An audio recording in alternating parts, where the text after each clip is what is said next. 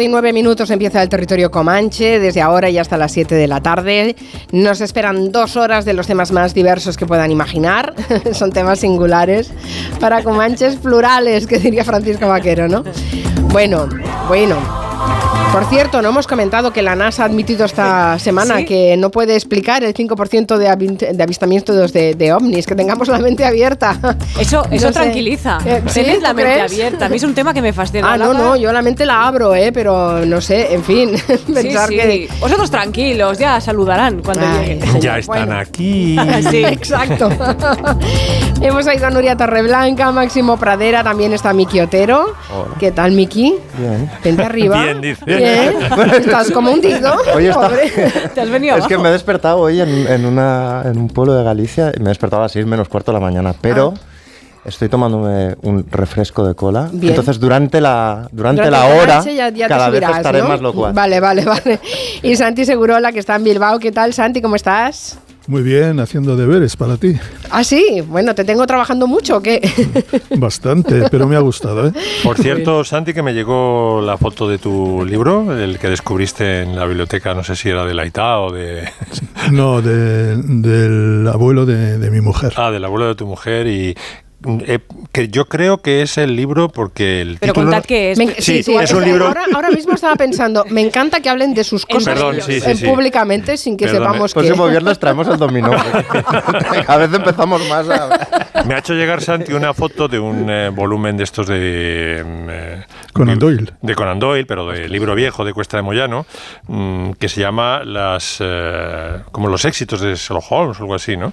Sí, los grandes éxitos de Sherlock Holmes Sí. es de 1900. Las hazañas, las hazañas. Las eh. hazañas. Entonces, como no corresponde el título a ninguna colección de aventuras de Sherlock Holmes, llego a la conclusión de que es el libro que sacó el hijo eh, con John Dixon Carr mm, desarrollando el personaje. Pero no, Bueno. puede, puede que esté equivocado. Pero vamos, es, Pues, un, eh, es un hallazgo. Ya te, ya, te, ya te pasaré más datos. ¿eh? Vale, Pero- quédate eh, para tomar un café. Por nosotros no hagáis, ¿eh? Por cierto, que mañana firmo a las 7 en Almuzara. Ay, qué bien. Ah, el bueno, muy Holmes, bien, sí. muy bien, muy bien. ¿Dónde estará, dónde está ubicada la caseta? de En la caseta número 80 creo que es, pero en fin, eh, me Bueno. encontráis, porque estaré imitando a... haciendo voces. A. A de imitando a Yongueras. Yongueras, sí, estaré- Hablando, hombre, claro, es que a ver, hoy va a hablar de Yongueras. Máximo. Pradera quiere rendirle homenaje, probablemente el estilista más famoso y mediático de este país, un hombre que dedicó su vida a embellecer a las mujeres, decía, muy simpático. Eh, con una voz muy peculiar que lo contribuyó a, a formar como personaje, pero sobre todo pues su dedicación al, al cabello, la verdad, es que Yo era no un sé si estilista es, magnífico. Carmen, el, el peluquero más famoso del mundo. Yo creo que Jongueras es famoso en, en- en el mundo entero. Eso Yo, sido- yo también lo Vidal, creo. Vidal ¿eh? Sassoon, ¿no te acuerdas de Ah, bueno, Vidal Sassoon. Era el, el- el 60? último que, que, que- estaba ahí en vivo la- de, de la dinastía Sí, sí. pop de peluqueros. La cosa está entre Yongueras y Vidal Sassoon. Está estoy ahí en el, en el- está en el podio de, de- de la peluquería. ¿Y vamos, le quieres eh, rendir homenaje? Hombre, pero es que a mí me parece un genio. O sea, es de los catalanes de estos inmortales. Junto Bueno. está considerado como con Sí, sí. Gaudí, con. Bueno, él era muy fan de Dalí, tiene Y libros con Dalí, sobre sí, Dalí. sí, Le hizo un pelucón, creo, a Dalí para, para el cuadro de Mae West. y- Sí, el- la, sí. la peluca de Mae West en el Museo Figueras es, eh, es hecha de Yongueras, sí. Efectivamente, yo lo considero un gran genio, aparte de una persona, como dices, simpaticísima, ¿no? Eh, aparte que es que no es ninguna, ningún cuento, sus salones de belleza, la- por lo pronto la relación calidad-precio es cojonuda, para lo que hay por ahí. Y luego es que entras, te sientes tratada como... Te lo cuento por, a- Ah, por amigas. te ha cortado el pelo. No, Vale. Ah. pero voy a ir después de lo que me han contado y me he hecho rápidamente preparando la sección con el eh, método Yongueras para Damis, que os lo recomiendo, el libro. la peluquería en casa es un hallazgo. Luego leeré... Bueno, tenía escuela de formación. Sí. Te tiene de todo, tiene, Sí, es, un, sí. es un hombre... Había como de- patentado también instrumentos de peluquería. Eh, lo que pasa es que, bueno, también hubo esa pelea familiar Sí. que dividió el imperio por dos. Y hay unos yongueras y otros que no se llaman yongueras, pero que también eran yongueras, que son los que le corresponden a él. Porque, bueno, no sé con quién se Dice quedó con la marca al final. Un día si le llegó un burofax de la hija y le dijo, Sí, papá, que me quedo con todo. Sí, sí. no- Bueno, tenía dos familias. Bueno, sí, la vida personal era más complicada. Era complicada, sí, pero bueno, él, él era estupendo. Digo que los salones son estupendos porque, primero, te hacen la pelota, la relación calidad-precio está muy bien. Te hacen la pelota como en Rodeo Drive a Julia Roberts cuando va a la boutique famosa después de que Richard Gere ha dicho que la traten eh, pues como una, como una princesa. Luego te ofrecen café, te mm, no sé, te, te, hacen sentirte ahí cojonudamente, ¿no? Te, ah, una cosa que, psicológicamente es vital en los salones de, de Yongueras es, ¿sabes que mm, eh, si tienes menos de, así tengas 40, 50 años y entres en una, una peluquería de Yongueras, si tienes menos de 27, tienes descuento. y entonces, claro, eso te hace, te sube el ego inmediatamente, ¿no? Dices, ¿qué, qué, qué aspecto debe, deberé tener para que me, me, ofrezcan este, este descuento teniendo yo ya 45 cumplidos? En fin. Vamos a escuchar al genio eh, con su voz característica en uno de los eh, muchos anuncios que hizo en televisión. A lo largo de mi vida he hecho sentirse guapas a miles de mujeres, gracias al color. Soy Luis de y estoy orgulloso de presentaros mi obra maestra. Porque la vida no es gris, la vida es rojo intenso, es el dorado del sol y el cobrizo del otoño, es marrón chocolate, negro azabache. Porque la vida es color Yongueras. Decía, sí, genial, es que es, muy simpático. Decía Carmen al principio que tiene una voz característica y hay un estudioso de la voz de Yongueras que es eh, Carlos Latre, que ha descubierto que mm, la voz de Yongueras no es una, es un tipo de voz mm, bajo, la cual hay, bajo el cual hay un, cuatro subtipos al menos, ¿no? Según agallegues el tono o lo pongas más llorica y Carlos Latre explica en un programa de televisión todos los matices de voz de Yongueras que se pueden alcanzar. Yongueras tiene el speed, la forma de hablar para arriba, tal, no sé qué, no sé cuánto, es un poco de acento catalán. Si lo haces un poco gallego, de repente te sale mucho borrajo. Si lo bajas al máximo y haces como que estás eh, acojonado, pues es un poco Fernando Simón. Y si ya de repente lo lloras y no se te entiende nada, ya es Bueno, hablemos de llorar porque efectivamente el corte de pelo para, sobre todo para las mujeres, pero ahora hablaré de los hombres, es una cosa esencial. Vamos, yo he visto, o por lo menos he oído hablar de muchas mujeres saliendo llorando de la peluquería. Está la famosa escena de la serie esta británica Fleabag, que lo bordan las dos hermanas, ¿no? Cuando una de las hermanas le hacen un auténtico estropicio. Pero no olvidemos que a los hombres un corte de pelo mm, chungo también nos puede mm, cambiar, si no la vida, sí por lo menos la semana. Y a las pruebas me deprimo. Viaje mm, mío con eh, Rafael Sánchez Ferloso y su hija, un viaje que hice en la niñez, fantástico, donde Rafael Sánchez Ferloso nos llevó a los dos primos a conocer Andalucía. Estuvimos en Sevilla, en Córdoba y en Granada, pues conociendo los grandes templos que hay en esas ciudades acababa de heredar un pastizal de su padre falangista, que había vendido alguna finca o había fallecido ya, no me acuerdo, y le, sobraba a Rafael la pasta por las orejas, nos, eh, alojamos en el hotel Alfonso XIII. Bueno, en Alfonso XIII había una peluquería que regentaba un tal Bartolo. Y Rafael, que llevaba eh, el pelo muy largo en aquella época, más largo que los Beatles, o sea, una cosa muy, muy, realmente, mm, pues casi como, como el coletas cuando se soltaba la melena, ¿no? Decidió cortarse el pelo en Bartolo, ¿no? Bueno, le hizo tal escabechina que durante todo el viaje, que duró como 15 días, le oíamos en los distintos templos, pues entrábamos en la mezquita o en la, en la Alhambra de Granada, y bueno, pues cada uno iba a ver las cosas que le interesaban, ¿no? Y se oía a lo mejor a Rafael, a Ferlosio detrás de unas columnas diciendo, Bartolo, cabrón, mira lo que me has hecho. Él solo quejándose en mitad de la Alhambra. No querría ser Bartolo, ¿eh? La insultos ingeniosos que le debió dedicar. Bueno, sabéis que dentro de la, del arte de la peluquería, el arte de elegir un buen champú es... Eh, se lleva todo un capítulo dentro de... ¿Ah, sí? Sí, sí, del, del método Younger para Dummies. Vamos a, a escuchar algunos eh, grandes anuncios de champú a cargo de grandes celebrities que se han, han, pasado la historia por su pelazo. Farrah Fawcett. Fabergé introduces Farrah Fawcett Shampoo. Farrah, light is shining there. A new shampoo with vitamins, minerals, protein, and herbs. Something beautiful happens to your hair. Farrah Fawcett Shampoo. Something beautiful happens to your hair. Bueno, pelazo el de Farrah Fawcett. Absolutamente claro, pelazo. Imagínate. Hay otro anuncio que yo no me acordaba es que, y además está muy bien explotado el personaje de Romina Power, que también tenía pelazo. Pelazo. Otro muy distinto al de Farrah Fawcett, pero también pelazo, ¿no? Donde meten la, la referencia a su padre, en fin, está, y es un anuncio mítico de los 80, creo. Soy Romina Power. De niña era famosa por mi padre. Hoy lo soy por mi voz y por mi pelo. Les cuento el secreto. Me lo lavo a menudo con champú Lanofil y después me aplico crema suavizante Lanofil porque Lanofil deja mi pelo suave y fácil de peinar. Crema suavizante Lanofil. Tú también puedes ser famosa. Y, de, fondo suena Felicita un poco, ¿no? Es eso. También tenía el pelazo, bueno, sí, no estaba mal, ¿eh? Albano. Albano. tenía un pelazo que vamos. Albano tenía, sí, tenían, bueno, los italianos son increíbles. Eh, los he padecido yo que me levantaban todas las novias en el liceo italiano. Bueno, tú también tenías pelazo en esa época. Sí, pero el mío era... ¿Tienes, tienes pelazo? El mío era, era instrumental, era para taparme las orejas de soplillo. no era para, para exhibir eh, no sé, limones salvajes del Caribe ni aspectos Sandokan. Bueno, eh, tenéis que saber que Llongueras es un gran defensor eh, de las claras de huevo, para, de las yemas de huevo, perdón, para, lavarse el pelo, ¿no?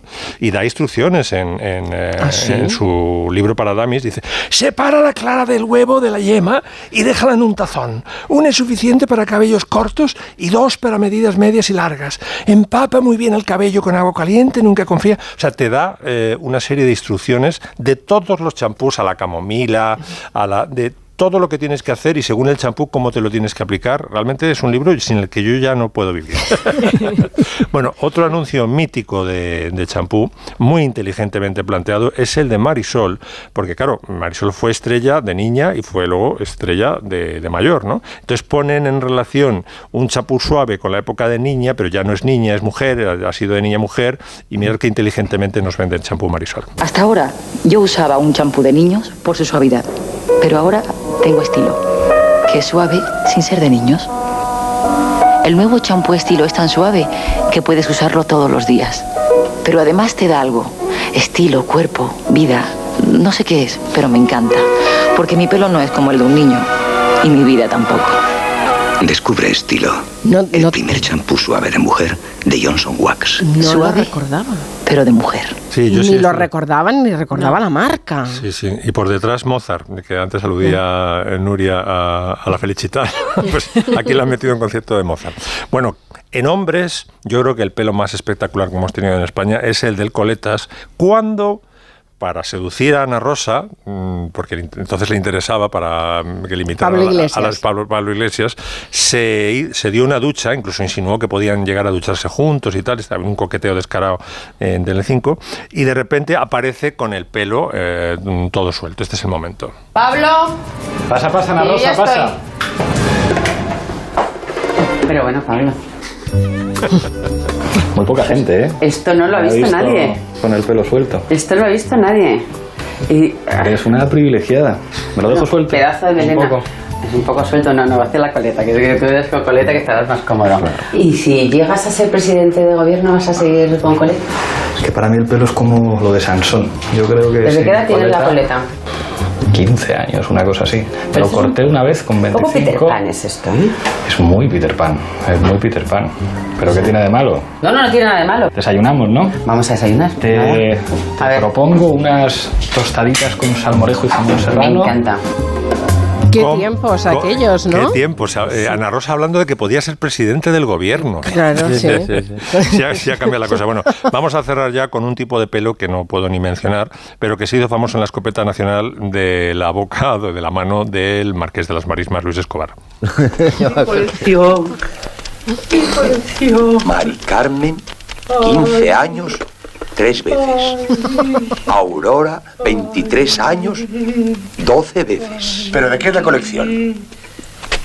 Pero si son pelos de coño. qué monas, qué monas. No saben cuánto se lo agradezco. Qué gentiles, qué ricas. La tijerita. Ay, gracias. Antes tenía unas de plata, las usaba siempre. Pero venga, venga. Con cuidado, señor Marqués, que es una zona muy delicada. No tenga ¿eh? cuidado, está usted en manos de un experto. ¡Qué cosa más suave! Bisón, puro bisón. Y decían que era un hombre. señor Marqués. Nada de eso, preciosos, finísimos. Muy bien. Favor que usted me hace, señor Marqués. No, no, en esto como en todo hay clases. Dígame su nombre para la etiqueta. Sí, yo se lo pongo, señor Marqués. venga, venga. Arabauras. No, Alcabouras será él. ¡Qué maravilla! Con liguero. Pero ¿por qué no se lo ponen todas? Una prenda tan femenina. Y no esa manía del panty. una cosa tan grotesca. Bellísimo, bellísimo. Bueno, es capítulo aparte, ¿eh? este tipo de pelo. Es capítulo aparte, porque da, da, mucho de sí, ¿eh? Mm. Y yo creo que no hay champú específico. Mm, no tengo ni idea. Bueno, no lo sé. No sé si quedarse la camomila o... No, pero estaba intentando recordar porque había creo que un rey francés que tenía una peluca hecha con este tipo de pelo. Ajá. Quiero recordar, pero es que no, no, no, recuerdo el dato. En mi cerebro no me sale el dato Algunos implantes y algunos hombres que han ido a Turquía tienen, yo creo, la textura... Ay, por favor. Bueno, yo, no, a ver, algunos han quedado con un resultado irregular. Día Santiago tiene que hacer un tema sobre futbolistas con implantes, ¿eh? Porque hay algunos que son, de repente, unos tupés, unos colas de pato, rockabilly, y a otros les sale ya sabéis, sabéis cuál es el apodo que siempre ha gastado entre los futbolistas, Xavi. Pelo, pelopo. ¿Cómo se le llama a Xavi? Pelopo. Pelopo. Bueno, tiene bastante pelo, sí, es verdad. Y el po es otra cosa, claro. Claro, pelopo, eh, sí, claro. Perdona, te resfriada todavía, no había caído. En fin, bueno, yo esperaba una playlist de, de cantantes con pelazo y pensaba que íbamos a escuchar esto. Pero me ha sorprendido Máximo Pradera. Para pelazo José Luis Rodríguez el Puma, ¿eh? Por favor, qué pelazo. ¿Creéis que eso es implanteo o es natural? No, pero sí, vamos, tiene melena hasta en el pecho el Puma. el volumen sí, el, color ya sería discutible, pero ese zapata pelo, vamos. Qué barbaridad. Bueno, bueno, bueno, pues nada, homenajeado Luis Yongueras, nuestro querido Luis Yongueras, que nos ha dado tan buenos ratos. La semana pasada Santi Segurola se comprometió a hablar del libro de Quentin Tarantino y has venido con los deberes hechos. ¿Cómo me gusta? Yo, tus deseos son órdenes, Mari Carmen, así que, me bueno, lo estaba leyendo, ¿eh? lo he terminado esta semana y me ha encantado. Estoy eh, entusiasmado porque eh, el libro que lleva meditaciones de, de cine, aunque el término meditar a mí me parece que no define mucho a Tarantino, ni en el cine ni en nada de lo que hace, yo diría. Es otro tipo de personaje. En realidad es una zambullida en toda regla al cine que le marcó, que le marcó a fuego, que fue el de los 70 y concretamente a la generación de cineastas que cambiaron el discurso, el modelo del cine en los 70. Esos eh, cineastas, pues eh, Steven Spielberg, Coppola, eh, guionistas como John Milius, como Paul Raider, eh, y algunos viejos maestros, como Don Siegel, al que le tiene especial admiración, o Peter, eh, bueno, Peter Bogdanovich también lo mete entre los nuevos. En cualquier caso, lo que es es un canto apasionado y drástico de amor al cine. Y es un, también un recorrido, yo creo que por la infancia y por la adolescencia sobre todo, y el impacto que le causó el cine eh, a un chiquillo de 7, 8, 9, 10 años que iba al cine con adultos con su madre, con los amigos de, de su madre, con los novios de su madre, con un padrastro, eh, el padrastro Kurt, y eh, como en esa mirada infantil, pero acompañada de adultos, él acaba teniendo una inmersión tremenda. La primera inversión que él recuerda es una película que se titula Joe el Americano, un film violento al que acude con su, con su madre, Connie, y con su padrastro Kurt. El pequeño Quentin, yo creo que por ahí tendría siete años, él es del 63 y se queda dormida, se queda dormido cerca del final de, la película. Lo que se pierde es una carnicería en toda regla. Eh, cuando termina la película, se van, él se sienta en el asiento trasero del coche y, oye que la madre comenta a Kurt, me alegro em, de que Quint se haya quedado dormido, no me habría gustado nada que lo viera. y el padrastro, en el asiento trasero, Quentin dice, ¿qué ha pasado? Y el padrastro le pone al corriente de lo que se había perdido. Mira, veraos, Quentin, Joe y el padre acaban liándose a tiros con un grupo de hippies y en medio del barullo el padre acaba matando a su hija. ¿La chica hippie del principio? Pregunta Quentin. Sí. ¿Y por qué la mata? Vuelve a preguntar, bueno, no era su intención matarla, le dice Kurt, el padrastro. ¿Se queda triste? dice Quentin. Y la madre interviene y contesta, sí, Quentin, se queda muy triste. esto, digamos, esto es puro Tarantino siete años. Mm. En cierto modo, yo creo que Tarantino escribe para todos los chavales que han sentido y sienten esa fascinación y han vivido o hemos vivido experiencias parecidas. Yo puedo hablar quizá un poco en primera persona, porque yo también fui un chaval que recorrí cines de barrio, el Fantasia de Baracaldo, el Gran Cinema Las Arenas, el Luchana de Luchana, un barrio de Baracaldo, viendo pelis en sesiones dobles. Y ninguna éxito de taquilla, nunca vi, por ejemplo, La Story, ni me interesó, ni la he visto. Y muchas malísimas y unas cuantas maravillosas. Y además hablo de todo esto con pleno conocimiento recordad que a mí eh, me cayó en la cabeza un trozo de cine, el cine fantástico, que se acabó cerrando. Eso es muy tarantino también, de hecho. Exactamente. Es que, tus, memorias tus memorias, Santi, deberían llamarse un trozo de cine. bueno, pues dicho esto, la primera película que escoge es Bullet. Ay, Bullet, sí. Mm, Steve McQueen. Ay, sí. No recordaba la banda sonora. esta, banda, sonora es eh, maravillosa, es de un genio, de un Maradona de, la música, de un genio argentino, de Lalo Schifrin, del que hemos oído eh, cantidad. Eh, Misión Imposible, por ejemplo, es de Lalo Schifrin. Es, esta es una película policíaca famosa por la persecución en las cuestas de San Francisco, ¿recordáis? Sí. Y, con Steve McQueen y una impagable, eh, Jacqueline Bisset. Es del 68 y es la única de las 10 películas elegidas por Tarantino que no pertenece a la década de los 70. las restantes son Harry el Sucio, Deliverance, La Huida, La Organización Criminal, Hermanas, Daisy Miller, Taxi Driver, El Expreso de Corea, Expreso de Corea, La Cocina del Infierno y Fuga de, Fuga de Alcatraz Hardcore, un mundo oculto y La Casa de los Horrores. Más un epílogo dedicado a Floyd. ¿Quién es Floyd? Floyd era un novio de una amiga de la madre de, de Quentin Tarantino que tenía alquilada la madre de Tarantino una habitación. Este señor eh, tenía 20 o 20 y tantos años más que, que Quentin Tarantino pero sabía de cine un huevo. De hecho, sabía tanto más que, Tarantino, que de hecho le hace un examen al tal Floyd y resulta que Floyd se sabe todas, sobre todo de un género que, eh, que le encanta, que es el de la Black Exploitation, el cine dirigido y protagonizado por eh, actores negros. Eh, lo que uno sobre este tipo de cine, Floyd tiene sus opiniones y se las va comentando a Tarantino sobre Jim Brown, por ejemplo, que ha muerto hace dos o tres semanas, mítico jugador de fútbol americano y una de las estrellas más populares del cine, eh, del cine negro en, Estados Unidos, eh, Floyd dice la siguiente, la gente dice que Jim Brown es un buen actor. Yo digo que no voy a ver las películas de Jim Brown para ver buenas actuaciones. Si quisiera ver buenas actuaciones, iría a ver a Marlon Brando.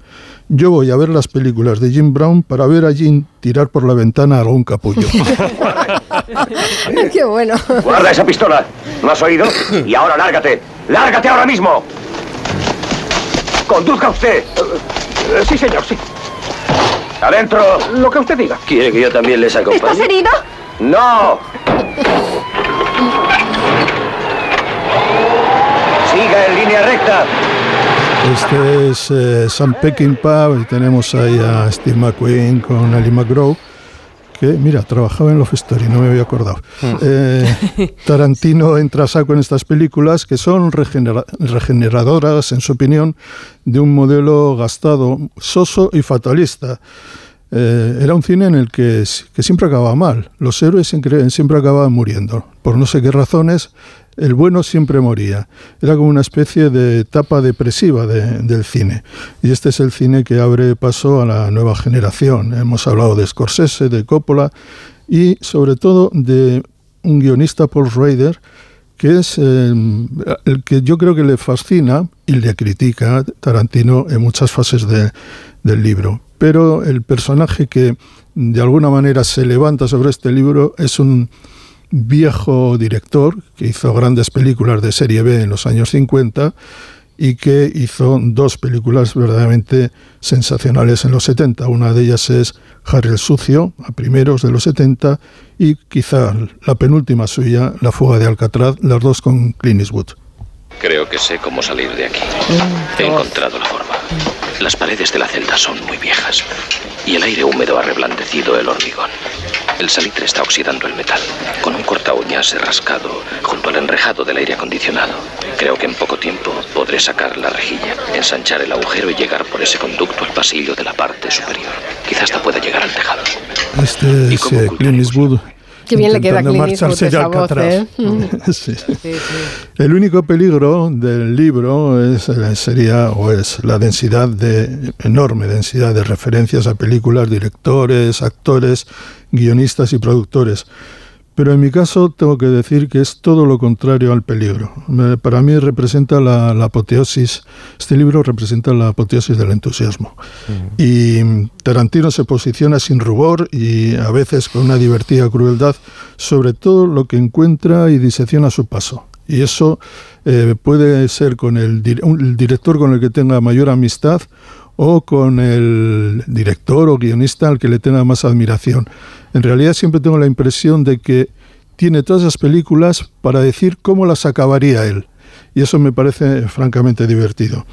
Es em, un tanque en marcha y, no, no, para, no se para en barras con nadie. Así, por ejemplo, cuando hemos hablado de, de la banda sonora de Bullet, compuesta por Lalo Schifrin, dice, es la clase de partitura que Quincy Jones intentó componer durante años empeño en el que fracasó estrepitosamente. Y estamos hablando de Quincy Jones. con, respecto a Harry el Sucio, película a la, que, a la que califica de reaccionaria y no fascista, apunta, si Harry el Sucio en lugar de película fuera boxeador, sería Mike Tyson en, plena, en máxima plenitud. Y dice al lector, os reto a programar cualquiera de las grandes películas de los años 70 y ponerlas a competir con Harry el Sucio todas ellas en una sesión doble. Harry el Sucio barrería las otras películas y las haría picadillo. ¡Bum! Sé lo que estás pensando. Si disparé las seis balas o solo cinco. La verdad es que con todo este ajetreo también yo he perdido la cuenta. Pero siendo este un Magnum 44, el mejor revólver del mundo, capaz de volarte los sesos de un tiro, ¿no crees que debieras pensar que eres afortunado? Qué grande Harry. Ahí está Harry. Sí, sí, sí. Pero claro, el pequeño Tarantino, que vio todo, muchísimo cine, siempre con adultos, hubo una película a la que no pudo, no, pudo tragar, no pudo soportar. ¿Y adivinas cuál fue? No. Bambi. Oh. Parecía demasiado cruel. Y habla, dice, ese Bambi extraviado al separarse de su madre, los disparos del cazador contra ella y el horroroso incendio forestal me afectaron más que cualquier otra de las imágenes que yo he visto en el cine. Mira, yo hasta en esto estoy de acuerdo. Por, lo que a mí respecta, me ocurrió lo mismo con 101 Dálmatas. Mm. Y la psicópata Cruela de Vil, que se dedicaba a despellejar perritos dálmatas. Todavía, y lo digo en serio, todavía me produce pesadillas. Cruela de Vil, Cruela de Vil, es todo un espanto. Cruela de Vil. No te hagas chistoso. La carne de gallina te pondrá. O sea, que recomiendas el libro, ¿no? Vivamente. Muchísimo, y es que es fabuloso. Yo me lo voy a leer otra vez. Qué bueno, pues oye, gracias por este, por este repaso. Vamos a hacer una pausa y después les hablamos de una, peli, de una saga familiar que tiene tanto peligro como la que protagoniza Succession.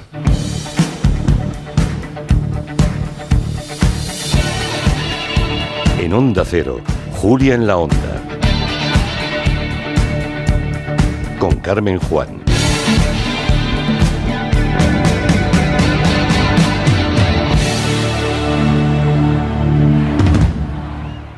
¿Te apetece descubrir un lugar lleno de aventuras y de magia? En Walt Disney World viajarás a una galaxia muy muy lejana. Descubrirás el reino de la naturaleza, vivirás la magia de los cuentos de hadas y tendrás el mundo al alcance de tu mano. Todo esto y mucho más en los cuatro parques de Walt Disney World Resort en Florida. Las vacaciones de tus sueños. Reserva ahora con viajes el corte inglés y disfruta de hasta un 25% de descuento en hoteles Disney con entradas a los cuatro parques y sin gastos de cancelación. Consulta condiciones. Ven a Walt Disney World volando con Iberia.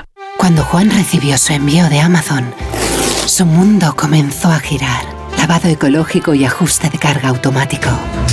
Esta lavadora era pura calidad sin apurarle el bolsillo. Cinco estrellas de Juan.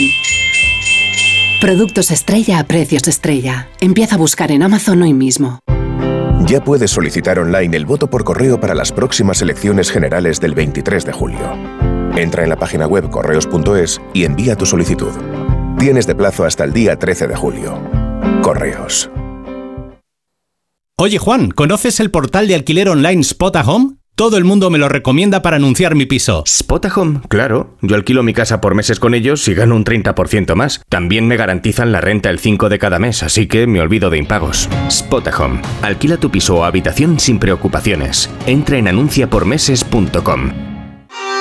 Restaurante Asfontes. Auténticos productos gallegos. Carnes, pescados, mariscos, caldo gallego, empanada, lacón y una amplia carta de vinos. Salones ideales para celebraciones y también terraza. Con el excelente trato de siempre. Asfontes. En General Laci 10, cerca de Atocha. Y ahora también en la calle Áncora 32. asfontes.com.es. Pedro Lanceros Reformas. Reformas integrales. Pedro Lanceros Reformas. Rehabilitación de edificios. Pedro Lanceros Reformas. Le ayudamos a hacer de su casa su hogar. Lanceros Reformas. Nuestra experiencia y su fidelidad, nuestro éxito. pedrolanceros.com. Reformas. Encuentra tus esenciales de moda favoritos en CIA. Siente la calidad al mejor precio. Y no te pierdas las super rebajas de verano con descuentos de hasta un 70% en artículos seleccionados. Ahora en tu tienda CIA y online. Quiero un auto que me mole. Nuestra oferta es enorme. Yo mi coche quiero tasar. Nadie le va a pagar más. Si en la huellas quieres buscar, filtra, encuentra y ven a comprar. El de Sevilla de Perlas me va. Te lo traemos de saldo está. 15 días para probar, mil kilómetros para rodar. Ocasión Plus. Estás perdiendo el tiempo. Estimado Carlos, el que se está preguntando si los ojos brillantes de la merluza son lo suficientemente brillantes para una merluza fresca. Es fresca, sin duda. En BM Supermercados estamos comprometidos en ofrecer la mejor selección de frescos para cuidar de ti. BM Supermercados, muy fresco, muy nuestro. Si tiene joyas de firma o artículos de oro y plata, llame al 91 534 6706 o vaya a la Plaza San Juan de la Cruz 9. Si tiene joyas de firma o artículos de oro y plata, llame al 91 534 6706 o vaya a la Plaza San Juan de la Cruz 9. Le pagarán el mejor precio al momento. Y también bolsos de Vuitton, Chanel y Hermès. La cocina de tus sueños ahora sin IVA no es un sueño, es Ego. Y es que estamos celebrando el mes sin IVA en todas nuestras tiendas de Madrid. Encuentra la tuya en ego.es. Descubre la calidad alemana en cada detalle. Elige el diseño que más te guste adaptando el presupuesto a tus necesidades y haz tu sueño realidad. Ego, tu cocina de diseño al mejor precio. 98.0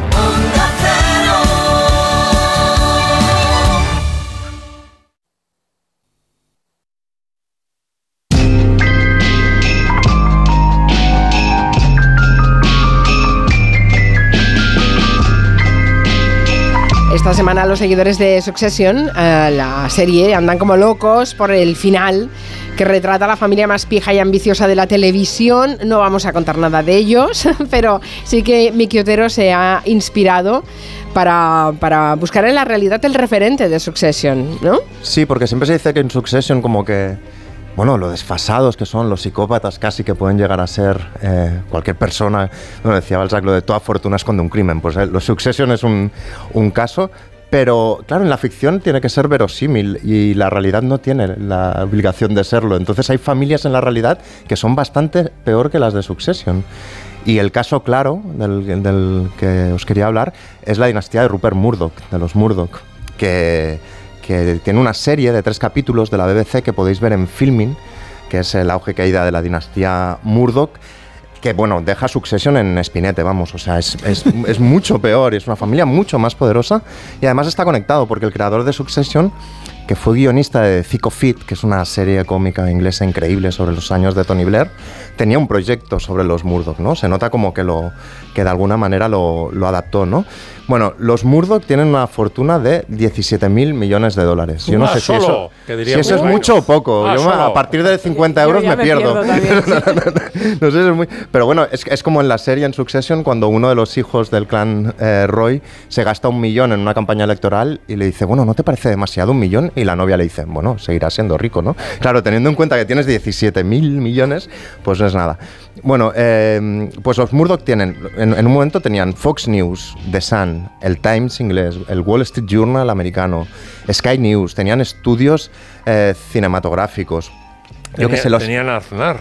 Sí, es, es, clarísimamente además, sí, sí, luego lo explico.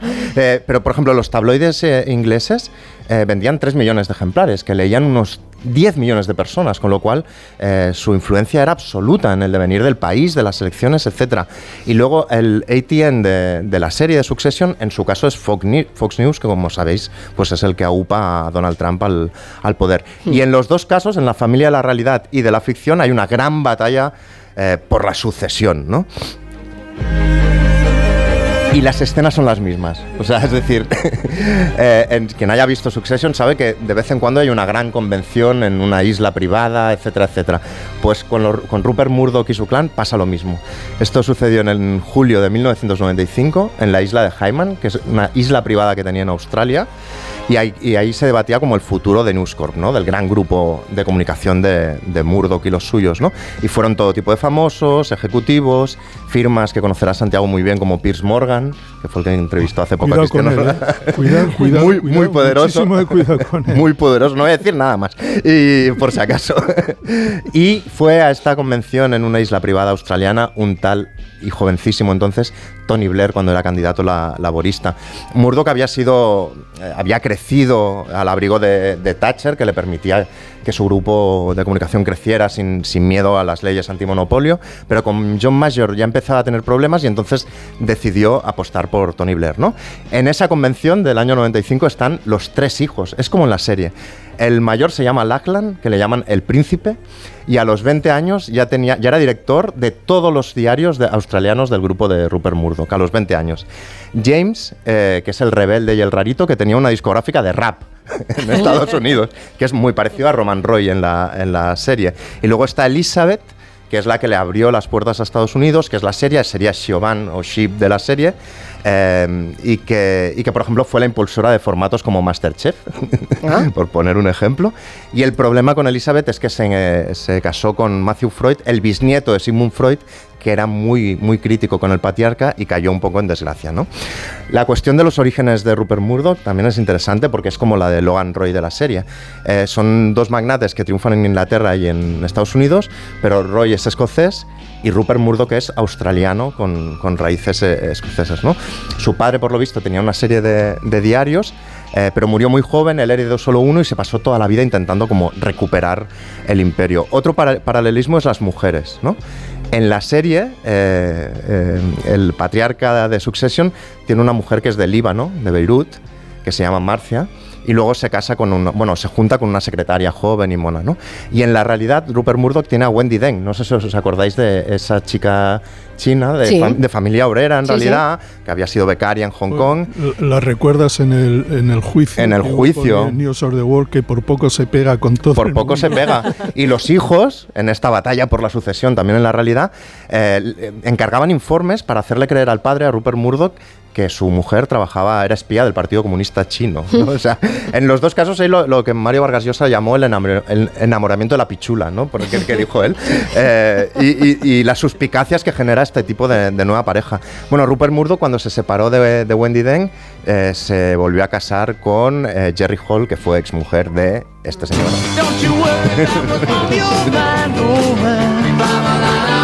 de Mick Jagger, ¿no?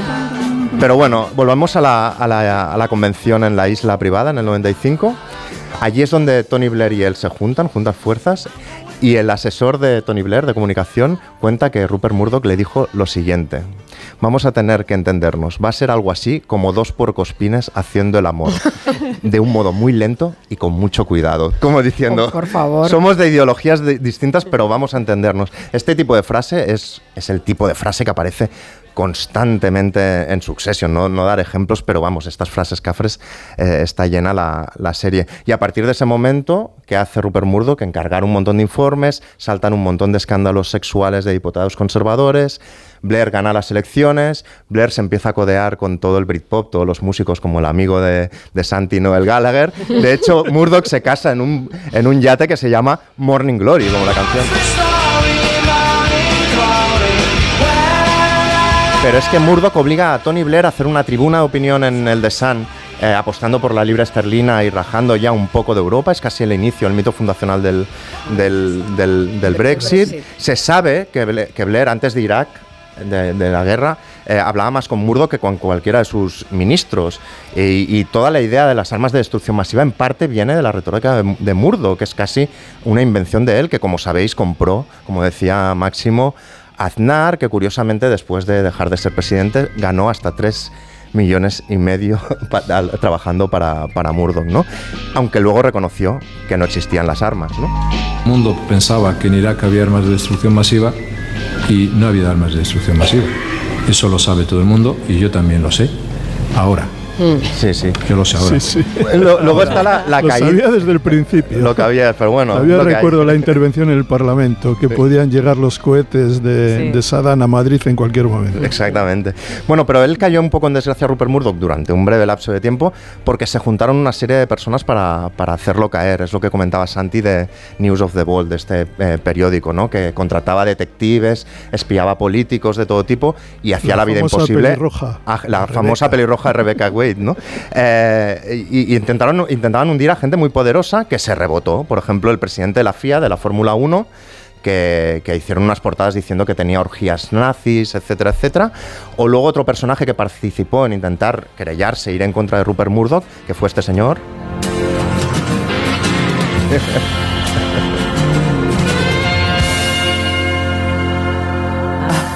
Bueno, este señor no, pero el que sale en la peli, Hugh, Grant, que le estaban haciendo y que Hugh, Grant, en la serie dice Blair no podía toser sin pedirle permiso, ni siquiera toser sin pedirle permiso, ¿no? A, Rupert Murdoch cayó, pero luego ¿qué pasó? Que, tuvo una resurrección de alguna manera. Y eso que Wendy Deng, la pérfida asiática según los hijos, eh, se divorció de él. Bueno, se divorció él de ella. ¿Por qué? Porque descubrieron unos correos donde decía de Tony Blair me encantan sus ojitos azules, qué piernas tan increíbles tienen.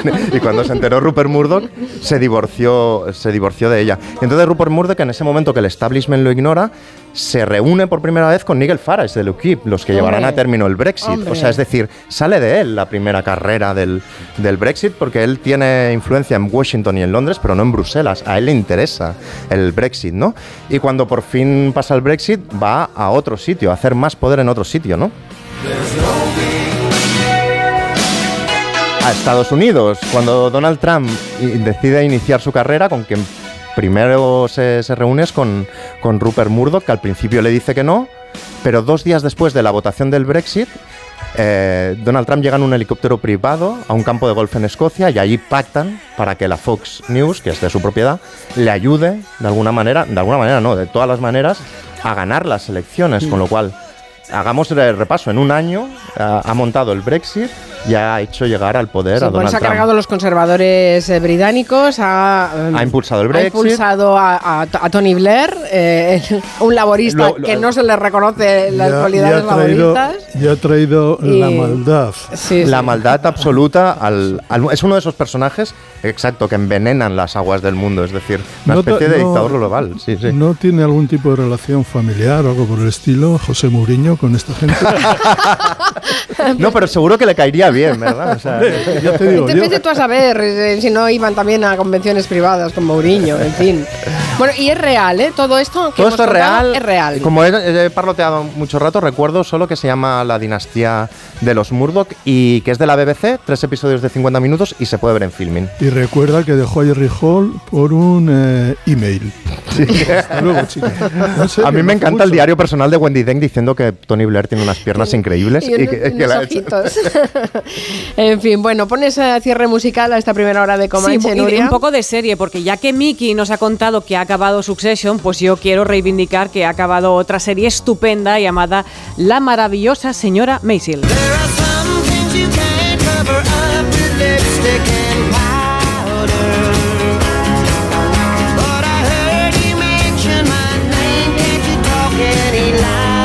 Me va a costar mucho hablar encima de esta canción porque me encanta. Es una canción que habla de lo que hablamos, lo que hablan las chicas, ¿no? Que esta canción aparecía en el primer capítulo de la serie, es una joya de Dave Edmunds, pero que tampoco es suya, porque la canción es de Elvis Costello. Y yo que soy muy avispada, pues pensé en la primera, el primer capítulo, ¡oh, qué chulo han puesto esta canción! Bueno, pues el último capítulo que se emitió el otro día, en ese capítulo volvía a aparecer Girls Talk, pero en una versión esta vez femenina y cantada por Tegan and Sara. There are some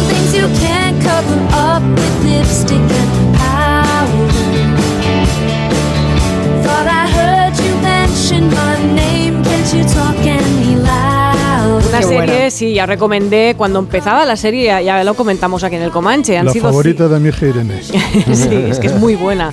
Cinco temporadas donde vemos el levantamiento de Miriam Mitch Maisel, ama de casa de clase media alta de familia judía que revoluciona su vida para vivirla por sí misma. Ella se divorcia de su marido, no es feliz con él y se convierte en cómica de stand-up en los años 50 en Nueva York.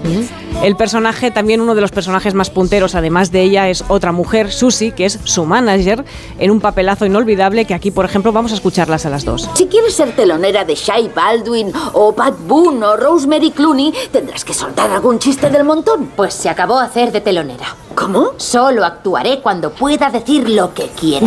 es lo que haría Lenny. Es diferente, es Lenny Bruce. Pues conviérteme en Lenny Bruce, hazme cabeza de cartel. ¿Cómo voy a hacerlo si no te salen contratos? No lo sé. Eres mi agente, véndeme. Te escucho, en serio. Pero sabes tan bien como yo que este negocio no funciona así. Pues cambiemos el negocio. Cambiemos el negocio, eso es lo que consigue Mitch, sí señora. Es otro de los grandes papeles a los que hacíamos, a los que se hace alusión. Estamos escuchando que hablaban de Lenny Bruce y es que se hace un gran homenaje a Lenny Bruce en toda la serie, ¿no? Lenny Bruce ya lo comentamos también hace unos años en el Comanche su biografía, un personaje real, uno de los mejores cómicos de la historia, que aquí en la serie desarrolla una gran amistad con Mitch porque se convierte, digamos, él es el mentor de ella, ¿no? Y es de los pocos que sabe que está ante una gran cómica y a quien le importa cero que sea una mujer. Y yo creo que aquí esto es el puntal importante y distintivo de la historia, ¿no? En esta última temporada, Mitch empieza a trabajar como guionista, es la única en un equipo de hombres del más famoso late show del país.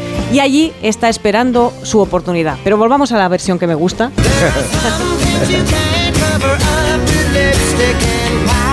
Solo para decir que es un, esta serie, la maravillosa señora Maisel, a quien echaremos mucho de menos, es un gran homenaje a la comedia y es un golpe en la mesa para reconocer el mérito de las cómicas y de las comediantas en un mundo de hombres. Y tenéis toda la serie completa en Prime Video. Y ahora, Santi, sí, venga, arranca. ¿Y qué, y qué vestidos, qué vestuario Y qué vestidos, qué vestuario. Bueno, es que la señora Maisel es una cómica Es- de stand-up, pero no va, no va así con cualquier cosa. Es la Es elegancia. como, eh, va como Grace Kelly, vamos. Sí, sí, sí, es, es elegante, guapísima. Solo me gustaría añadir una cosa, ya que hemos hablado de Tarantino, eh, un, un par de consejos que dedica a los chiquillos que quieren ir al cine con adultos. Le dice, estos son consejos, dice, primera norma a los niños, les dice, y a las niñas. No dar la lata, te guste o no te guste la película. Segunda norma, no hagas preguntas, te las tienes que apañar tú solo.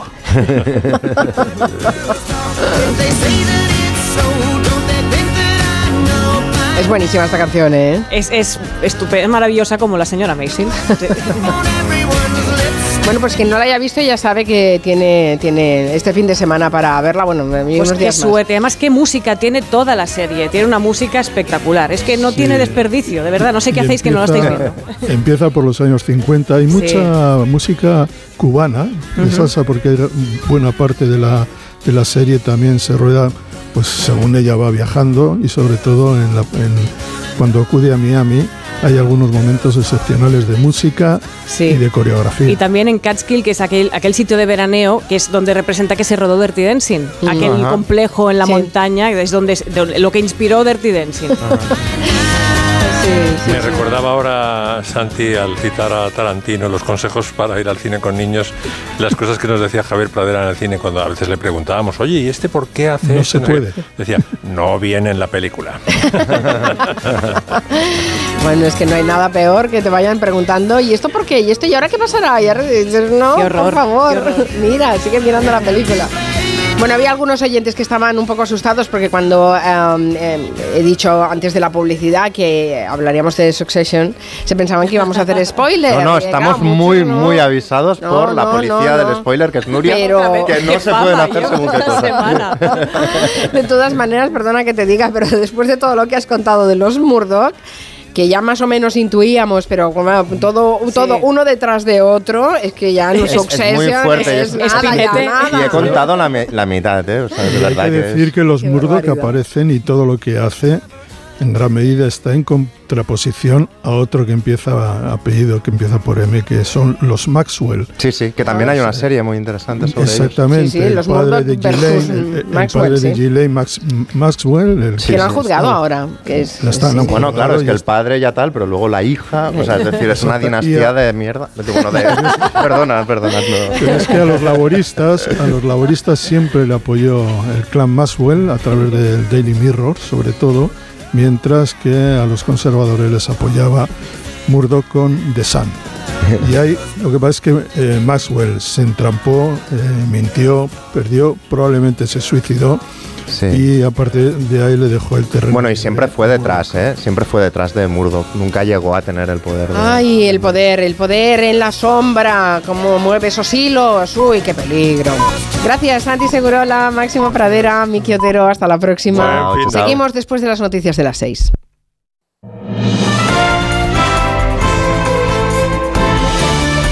Noticias en Onda Cero. Buenas tardes. Este viernes las juntas electorales de zona están realizando el recuento definitivo de los votos de las elecciones del domingo, tanto voto exterior como nulo o impugnado, un recuento que puede cambiar las cosas en aquellos lugares en los que la votación ha sido muy ajustada, es lo que ocurre, por ejemplo, en el Principado de Asturias o en la ciudad de Barcelona. Y en la Comunidad de Madrid ha terminado ya ese recuento con el resultado de que el Partido Popular pierde un diputado y lo hace en favor de Vox, Julia Turía. Sí, Vox tendrá un diputado más en la Asamblea de Madrid, se queda con 11 y le quita uno al Partido Popular. Los resultados del pasado domingo arrojaban que la formación de Rocío Monasterio se había quedado a 656 votos de ese diputado popular. Ahora, con el recuento de los votos de los residentes permanentes en el extranjero, Vox suma finalmente un escaño más, pero siguen siendo, eso sí, dos escaños menos de los que obtuvo en los pasados comicios en 2021 y uno menos que hace cuatro años. Con este panorama, el gobierno de Isabel Díaz Ayuso pasaría a los 70 parlamentarios a un 2 por encima de la mayoría absoluta. Yolanda Díaz es optimista sobre la posibilidad de alcanzar un acuerdo con Podemos de cara a esas elecciones de julio, aunque no ha querido entrar en detalles sobre la marcha de las negociaciones. El papel de los líderes de Podemos en las listas es uno de los asuntos que más complica la negociación, en la que hoy se ha colado el anuncio del ministro Alberto Garzón de que no va a ir en las listas del 23 de julio. Le han preguntado a la vicepresidenta segunda si ministras como Montero o Belarra deben formar parte o no de las candidaturas.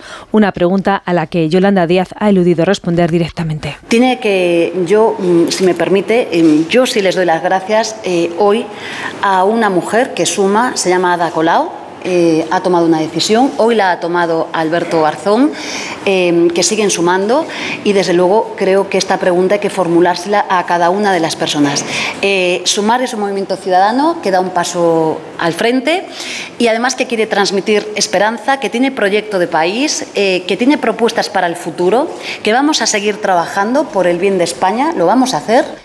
La bolsa española se ha notado hoy la mayor subida de las últimas semanas con una ganancia del 1,63% que le ha permitido reconquistar los 9.300 puntos y con el que cierra también una semana en positivo en una sesión en la que se han conocido los datos de desempleo de Estados Unidos mejores de lo esperado. Caridad García. Sí, jornada marcada por esas cifras del mercado laboral. En España con caída de paro y subida de afiliación y en Estados Unidos con más creación de empleo de lo esperado. Referencias que han marcado el paso a los mercados financieros que despiden la semana con ganancias generalizadas. El IBEX 35 cierra en los 9.317, impulsado por el inmobiliario, la banca y por Grifols, que lidera la tabla. Se anota casi un 6,5%, seguido de ArcelorMittal y de Merlin, ambas con avances por encima del 4%. Solo dos valores despiden la semana en rojo por apenas unas décimas. Son ACS y Telefónica. En el mercado de materias primas, el petróleo se encarece este viernes casi un 1%. El barril de Brent se, se vende a cierre de mercado por encima de los 75 dólares. Este fin de semana se celebra en Granada el Día de las Fuerzas Armadas, que este año se celebra bajo el lema Defensores de la Paz y la Libertad. Los actos han arrancado esta tarde con el rey, que ha pasado revista naval, después turno para la exhibición aérea. Enviado especial Paco Paniagua. Más de 2.000 militares participan esta tarde aquí en la playa y el puerto de Motril en este primer acto central del Día de las Fuerzas Armadas. Participan 11 buques de la Armada y dos patrulleras de la Guardia Civil. A bordo de un buque de acción marítima, Felipe VI ha recibido ya honores en esta revista naval que ha abierto el portamones Juan Carlos I.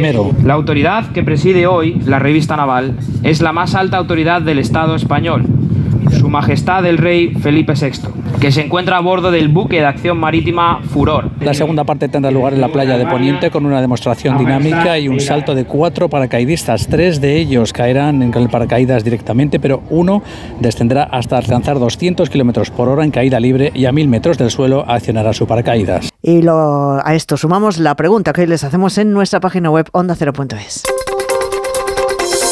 ¿Cree que PSOE y PP deberían acordar que gobierne la lista más votada en municipales, autonómicas y generales? Pues cree que sí, una gran mayoría, el 67% de las personas que ha participado en la encuesta opina que no, el 33% restante.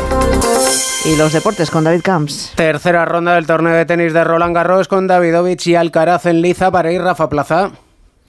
Partido durísimo el que están jugando Davidovich y Novak Djokovic. Casi tres horas de partido. Ganó el primer set 7-6 el serbio. Estamos en el segundo.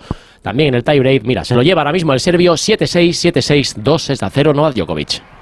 El seleccionador nacional Luis de la Fuente ofrece la lista de convocados para la Final Four de la Liga de Naciones que se jugará en dos semanas. Las novedades de Unai Simón, Canales, Rodrigo y el central de la Real Sociedad Lenormand de la Fuente y el jugador francés recientemente nacionalizado. Lenormand es un grandísimo futbolista que tiene un futuro fantástico en una posición en la que creo que, que- que necesitamos futbolistas de este nivel y que si no lo ha llamado Francia será porque no lo han visto mucho. un proceso largo, pero que me ha hecho madurar como, como persona y, y futbolista y quiero agradecer a toda la gente de, de la federación por la confianza que, que han puesto en mí.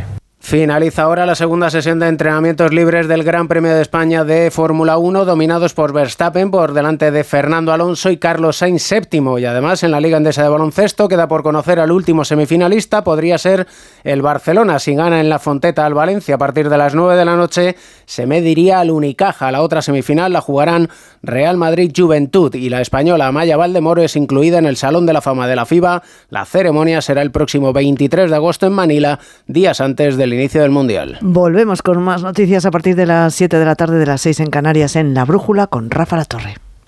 Como el perro y el gato. Es lo que tiene ir al veterinario, que vean lo que le pasa, pero el veterinario ha valorado que esa tos requiere eh, un tratamiento con corticoides y el animal está mejorando. Los gatos que viven en un recinto cerrado y que no salen al exterior, evidentemente en algún momento Tienen la curiosidad. tienen el interés, esa curiosidad. Y si ven una puerta abierta dicen, "Pues a ver qué hay ahí al fondo, pues tiran. Aquí está, como el perro y el gato, para pasar ese buen rato. Todo sobre las mascotas con Carlos Rodríguez. Como el perro y el gato. Sábados a las 3, domingos a las 2 y media de la tarde y siempre que quieras en la app y en la web de Onda Cero. Patrocinado por Menforsan, los especialistas en cuidados, higiene y cosmética natural para las mascotas. Te mereces esta radio. Onda Cero, tu radio. Entonces con el móvil puedo ver si mis hijos han llegado a casa o si han puesto la alarma al irse.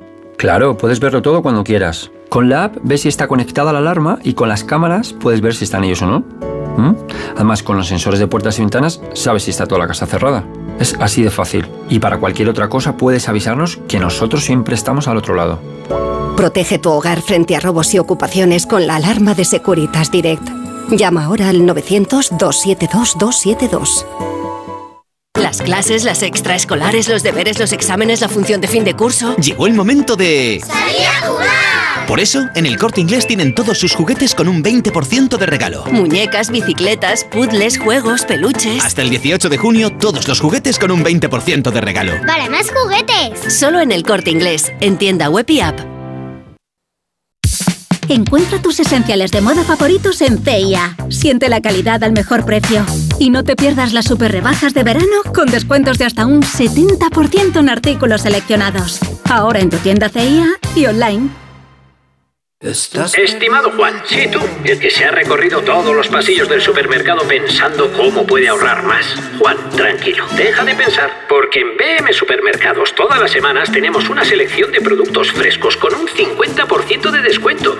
Acércate y te lo cuento. BM Supermercados, muy fresco, muy nuestro. Auténticos precios de coste en Comunidad Colchonera. Los días 2 y 3 de junio ven a celebrar con nosotros la sexta fiesta del colchón. Aprovecha esta oportunidad y llévate colchones de marcas tan reconocidas como Picolín desde 79 euros. Además, si eres de los 100 primeros clientes, te llevarás una almohada visco de Picolín gratis. ¿Te lo vas a perder? Te esperamos en Comunidad Colchonera.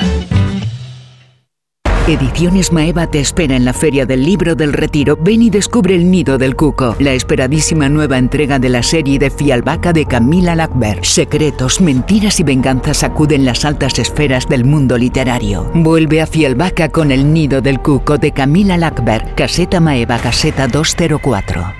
Si tienes averiado tu cambio automático, dale una segunda vida. Automatic.es. En Automatic reparamos tu cambio automático dándole la vida que se merece. Entra en Automatic.es. Automatic. Expertos en reparación de cambios automáticos. Toda una vida dedicada al cambio automático.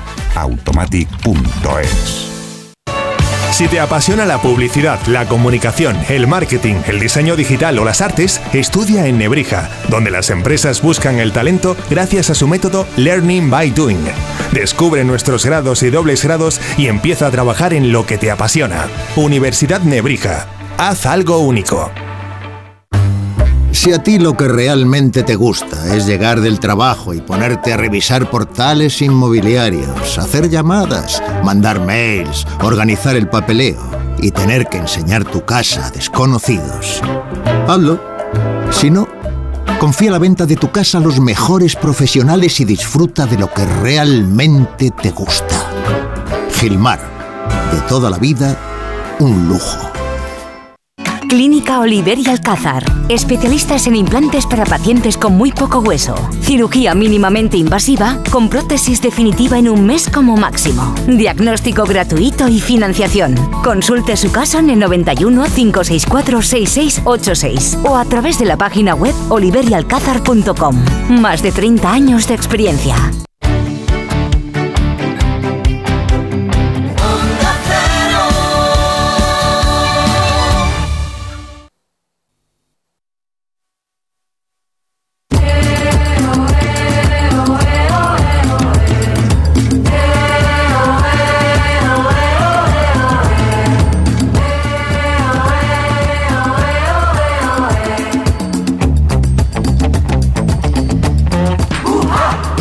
Las 6 de la tarde y 11 minutos. Abrimos la segunda hora del Comanche. Aquí sigue Nuria Torreblanca. Aquí estoy. Y saludamos también a Noelia Danez. Buenas tardes, Noelia. Buenas tardes, ¿qué tal? ¿Cómo estáis? Bien, ¿todo bien por ahí, por San Sebastián de los Reyes? Muy bien, muy tranquilos. El viernes por la tarde, no está mal. Y Lorenzo Caprile, que está en Onda Cero Málaga. Buenas tardes, Lorenzo. Pues buenas tardes, Mari Carmen, que vengo como una moto, o sea que voy a morcillear, como no está Julia, con perdón de tuyo, pues todo lo que quiera y más. O sea que te vas a dejar ir. Aprovechas que la jefa no está. ¡Ay, qué feo Claro, esto! claro, claro. Oye, Lorenzo, que ayer estuviste de pregonero de las fiestas del orgullo Pero de vamos, es que Torremolinos. por eso vengo como una moto, porque no sabes Torremolinos. Espera, que me voy a quitar la férula, que no se me entiende. Ah, sí, por favor, sí. Menos mal que esta vez te la quitas al principio y no al final como Ya. me hiciste otro día. Ya, es que ya voy mejorando. Y, Vas aprendiendo, después vale. prego- Después del pregón de ayer de Torremolinos, vamos. Es que se me han ido los acúfenos y se me ha ido do- O sea, te, te viniste arriba. Muy bien, muy bien. Ha sido maravilloso, Mari Carmen. Ha sido maravilloso. No sé si lo tengo que explicar ahora Sí. o las paso. Hombre, yo, ya que, ya que has empezado, expliquémoslo, ¿no?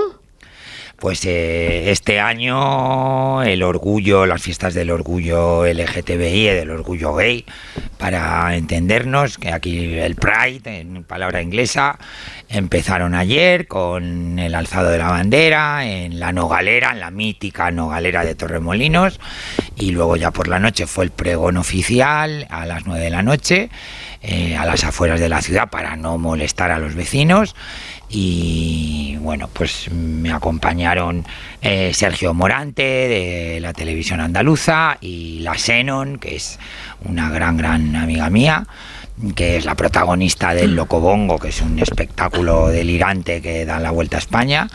Y, y bueno, pues no llevaba guion, porque sabes que a mí me gusta mucho improvisar y me gusta mucho morcillear. Y me salió muy natural. Ya, pero ¿a quién morcilleabas? Porque, perdona, Lorenzo, cuando, cuando haces un pregón estás tú solo hablando. ¿A quién morcilleabas? ¿A ti mismo? Hombre, la Xenon me interrumpía, pues me morcilleaba a mí mismo, sobre todo porque los lemas de este año eran muy bonitos. Orgullo, memoria y sobre todo vejez, que llamé la atención un poco al colectivo, que muchas veces reclamamos para nosotros tolerancia y comprensión y que nos admitan y etcétera, etcétera, etcétera. Y luego nosotros mismos somos los primeros que discriminamos pues por eh, ser de una determinada manera por tu físico y sobre todo por tu edad. Y ahí, bueno, pues hubo un aplauso general y dije, a ver, que nosotros y nosotras tenemos que hacer a veces un poquito de autocrítica, porque si no hacemos un poquito de autocrítica, Mari Carmen, pues mira lo que pasó el domingo. Y aquí no me quiero meter en ese melón. Y en fin. pues No, no, prefiero que me expliques- no somos- Prefiero que me expliques la, la redada. Sí. Eh, de- no, Lorenzo, que a una cierta edad, pues, pues, pues, pues, pues, pues, pues desaparecemos del mapa y eso tampoco es así. Que, Mm. que no solo es echar un polvo, que las personas mayores nos pueden enseñar mucho de cuáles fueron sus experiencias, como por ejemplo los que recuerdan la famosa redada del pasaje Begoña. Eso quería que me nos contaras, porque yo no conozco, no conocía la historia, la he conocido se a- a, raíz, apenas. a raíz de tu pregón. No se conoce apenas. No sé si Noelia la conoce. Noelia, ¿tú la conoces la historia de- del pasaje Begoña? Sí, o sea, someramente. Yo creo que Lorenzo la va a explicar muy bien. No, no, yo era por saber porque yo no la, no la conocía y muy Bueno, dices, pues bueno, el no sé si pasaje es muy- muy Begoña conocida.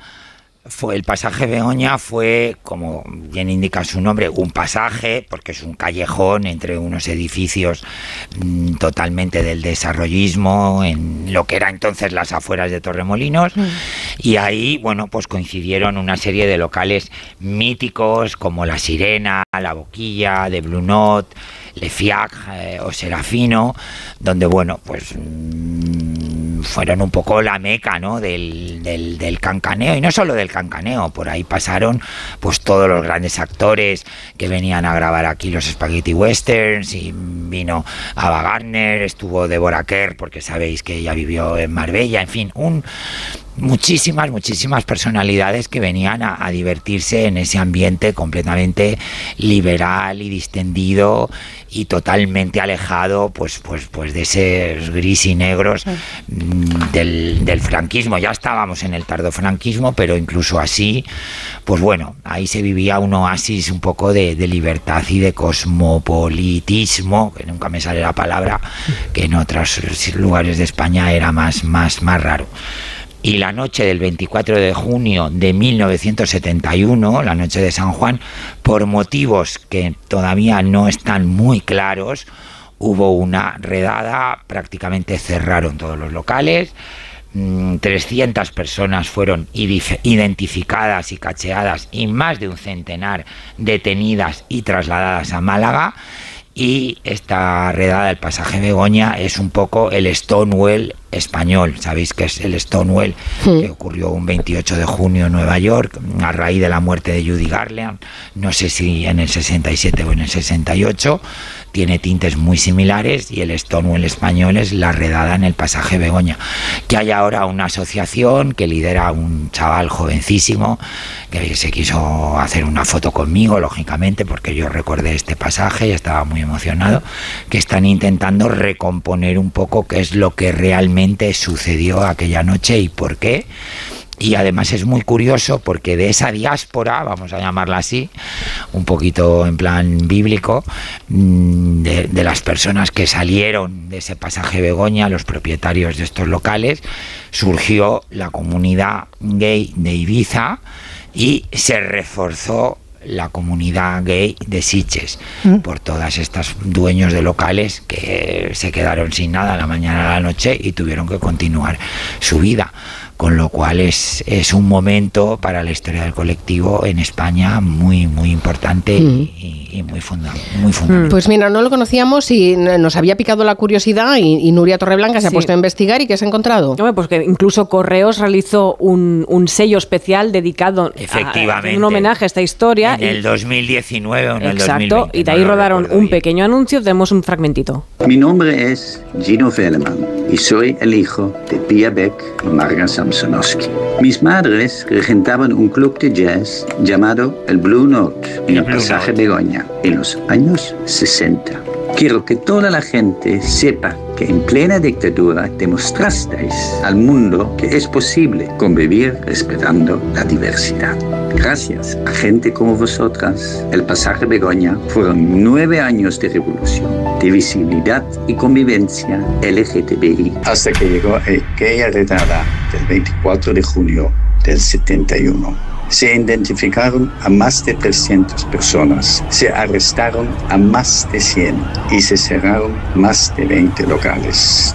Qué fuerte. Sí, sí, el hijo Sí, además sí. De, de Pia Beck y Marga Samsonowski, el- las propietarias del Blue Note, que por lo visto Del era Blue un Note, mítico local, ¿verdad? Era mítico, por ahí sí que pasaron todos los, los grandes y las grandes que frecuentaban la, la incipiente Costa del Sol y, y una Marbella que no era la Marbella de ahora, claro, una Marbella mucho más, mm, con perdón de Marbella de ahora, ¿eh? que ahora todo el mundo se ofende, una Marbella mucho más Mm. Y mucho más elitista. Y sigue siendo un misterio el porqué de esta redada.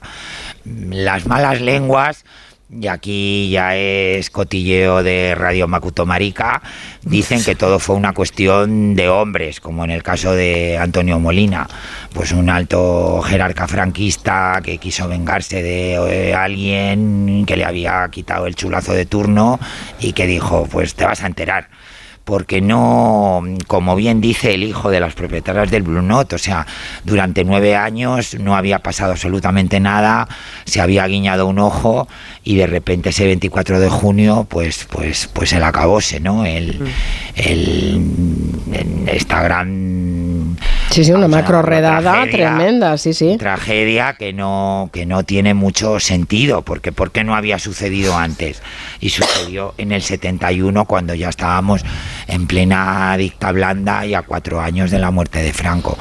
Entonces esta asociación que me vais a disculpar ayer me presentaron a muchísima gente que lidera este chaval porque es jovencísimo está intentando pues recuperar un poco la memoria de- del pasaje Begoña y el porqué el porqué de esta redada que realmente pues pues fue un poco inexplicable y absolutamente pues por sorpresa Pues fíjate que yo no, no conocía, la historia la he conocido porque tú nos has puesto sobre la pista de ella, pero no la conocía, así que por eso libros. es bueno hacer ejercicios de memoria, ¿eh? Sí, que es Ah, hay- es hay muy varios- bueno. ah, Hay varios libros, algún, hay un libro de relatos, pero digamos un libro serio de investigación, un ensayo serio. mm, con perdón, ¿eh? por Dios, yo ya voy con perdón con la por delante siempre porque sabéis que soy un boca chanclas y como dice Super Julia, no tengo filtro. Un libro serio, un ensayo serio, sesudo, con referencias, con datos, con las fichas policiales, con el por qué sucedió eso, mm, desgraciadamente todavía no, no se ha escrito. Bueno, hay una investigación en curso. ¿Ah, sí? Sí, de la Universidad Pablo de la Vide. Claro, es que este fue declarado Ahí lugar Noelia de sabe memoria. más que yo. Pues fue declarado lugar de memoria histórica LGTBI Plus por la Junta de Andalucía. Supongo que esta es una denominación, por decirlo de alguna manera, que ahora mismo estará en peligro. Y lo que hay es una investigación No, abierta. Noelia, no, bueno, ya veremos. Te voy a contradecir porque la alcaldesa eh, Marga del Cid, que es del PP, y ha ganado con mayoría absoluta. Es una mujer absolutamente comprometida con el colectivo. De hecho, yo le, siempre le digo a Marga, Marga, si eres más marica que yo. Sí, pero si es en aplicación de la ley de memoria histórica, da igual lo que digas Claro. alcaldesa. Pero bueno, Claro, no estoy se especulando. sí se- sí ¿eh? se- O sea, sí. Y yo creo, ella, ella creo que lo va a recular y es más, están trabajando junto con la líder de la oposición, eh, con Maribel, que son dos mujeres formidables, están trabajando codo con codo para conseguir que Torremolinos sea la sede del Europride 2027, que eso sería ya la bomba para todos los que amamos Torremolinos. Y desde aquí un besazo a Marga, que está superando un cáncer muy duro, está ya en las últimas fases y ayer tuvo la valentía de asistir al pregón sin su peluca y ahí yo bromeé con ella en el pregón y dijo, me parece fenomenal que tengas el valor de presentarte tal y como eres y las pelucas para la Xenon que las luce de maravilla. Eh, háblanos de esta investigación que, que sabes, eh, Noelia. Lo está, Estás, perdonadme. estás, eh, tú también estás resfriada, ¿no? No, estoy alérgica. Ah, Es alérgica. eh, claro, como alternamos la lluvia con el sol y todo esto, pues estoy, perdonad, estoy Bueno. bastante alérgica, pero bueno, estoy, estoy bien, ¿eh? O Estamos sea, en un Comanche un poco bueno, es, es un poco la, es un poco la época Hombre, yo me he ¿no? quitado la férula, pero Noelia la alergia no se la puede quitar. Claro, no, No, puedo hacer nada con ella. No, he tenido Claro. semanas mucho peores, ¿eh? que venía aquí con el inhalador. Y la verdad Ay, es que estoy bastante, me a tocar madera, no sea que esto se me complique. Eh, no, sé- no sé gran cosa, o sea, tengo conocimiento de esto porque, bueno, porque me llegó esa noticia hace tiempo, eh, precisamente viendo eh, de qué maneras puede afectar, digamos, las coaliciones de gobierno de derechas con la ultraderecha en España a la aplicación de la ley de memoria histórica, que ya sabéis que Vox es uno de los asuntos que lleva, ¿no? Eh, junto con el tema de la violencia de género. Entonces tuve noticia de este asunto por ahí, ¿eh? O sea, ha sido muy de pasada. Por eso cuando me habéis preguntado, he dicho, lo que es la historia en sí, la verdad es que no la conocía. No sabía, por ejemplo, la magnitud que había tenido esta especie de diáspora forzada, ¿no? Porque Sí. una parte importante de los detenidos pues fueron directamente deportados. Y no sé lo que hay detrás. Me, me suena, eh, vamos a ver, el tardofranquismo tuvo coletazos criminales y también este puede ser uno de esos coletazos criminales, ¿no? Entonces, no, no lo sé, ¿eh? pero ya digo que, que me Pero llegó ya más por el digo, tema de la memoria histórica que por lo que es la historia Radio sí. Macuto, Radio Macuto Te han marica, contado que no que hay- suele que estar- hay eso, ¿no? suele Ya. equivocarse. Ya. Mm, por lo visto había ahí, como en el caso de Miguel de Molina, Sí, sí. Había pasión, ¿no? Pasiones. ¿eh? había ahí pasión, ahí había pasión, que Sí, había sí. un tema de este chulazo para mí y te vas a enterar. Bueno. No, no- no sabemos, esperaremos a ver si realmente se puede llevar a cabo esa investigación seria, Sí, sí, sí. eh, amparada por la ley de memoria y, y podemos recuperar todas estas historias porque realmente se han quedado Desde luego, en las si le cunetas. quitan el plus, que si le quitan el plus, como dicen Neoelia, que sepan los señores y señoras de Vox que en, que en mí van a tener un enemigo formidable. Que ya sabéis que cuando yo me pongo farruco, me Uf. pongo muy farruco. A mí el pasaje Begoña no me lo toca. Oye, por cierto, que hablando de Torremolinos, también eh, se inauguró hace poco, esto no es de ayer, eh, pero hace poco, y valdría la pena que lo comentáramos, se inauguró el pasaje Manolita Chen, que es también un referente histórico de la lucha trans y está Mira. muy vinculada a la localidad. Muchísimas gracias, porque me estaba olvidando que todos estos eh, festejos han coincidido con una muerte muy dramática y muy dolorosa, que ha sido la muerte de Sandra Almodóvar, que ha sido un personaje mítico en la noche de Torremolinos y en las noches LGTBI de toda España. Aparece, sí, le- su, su, su- su apodo Almodóvar es porque es una mini chica Almodóvar, porque aparece brevemente en una escena de la mala educación y ha muerto en circunstancias mm, dramáticas por un fallo, digamos, general de, de- de su organismo. No se sabe si motivado por las palizas previas que le estaba dando su pareja, que está en la Mm. Y por estos embrollos burocráticos de la ley, Sandra nunca había oficializado su cambio de género, sexo, que yo no sé cómo hablar, y sigue eh, oficialmente como Luis en Sí. el registro civil, con lo cual pues no se puede amparar a la ley de violencia de género. Qué barbaridad. Por todos estos laberintos mm, de estas leyes que al final, pues al final todo es violencia y todo es atacar a, a una persona pues, pues, por motivos Vulnerable, ¿eh? Siempre, siempre son los vulnerables, Absurdo. evidentemente. Siempre son los vulnerables. pues le quitaba todo el dinero que, que- que ganaba en la noche, montó dos bares y se arruinó por culpa de esta pareja. En fin, pues, pues una Mm. historia un poco Vaya, trágica que ha terminado de una manera pues, pues, pues muy triste. Así que desde aquí. Pero que no nos equivoquemos, que, ahora no estamos hablando de Manolita Chen, es que como te he No, por Manolita Chen, de Sandra Almodóvar. de Sandra Almodóvar. Vale. Siga- sigue viva y coleando y eh, tuvo su homenaje hace unas semanas en el que yo participé en un- con un pequeñito vídeo que, casero que me hicieron en el taller del teléfono y me- Manolita Chen sí que es memoria histórica de todo nuestro colectivo. Sí, sí, fue la Y primera mujer homenaje- transexual que consiguió un cambio de nombre y género en su a DNI. sí. Ese homenaje a la, a la vejez, que es uno de los lemas del orgullo de Torremolinos Mm. de este año. Perfecto. Bueno, pues Por nada, cierto, hemos hecho un está repaso lleno- aquí importante. Está ¿eh? lleno de chulazos, ¿eh? Vamos, he venido aquí porque os quiero mucho, ¿eh? Que estaba la piscina del ritual, que madre mía, madre mía. Bueno, vamos a hacer una pausa y después Noelia Danet nos va a hablar hoy de Lily Tomlin. Es una actriz que suele formar pareja artística con Jane Fonda. Y, Con Bette bueno, Midler hizo una película maravillosa. Muy divertida, tengo ganas de que nos cuentes la historia de Lily Tomlin. Una pausa y volvemos.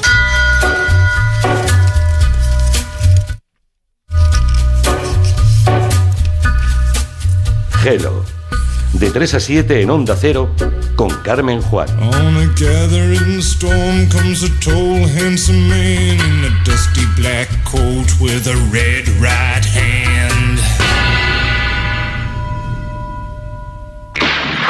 Donde pongo el ojo, pongo la oferta. Dos gafas de marca con antirreflejantes por solo 89 euros. Infórmate en soloptical.com.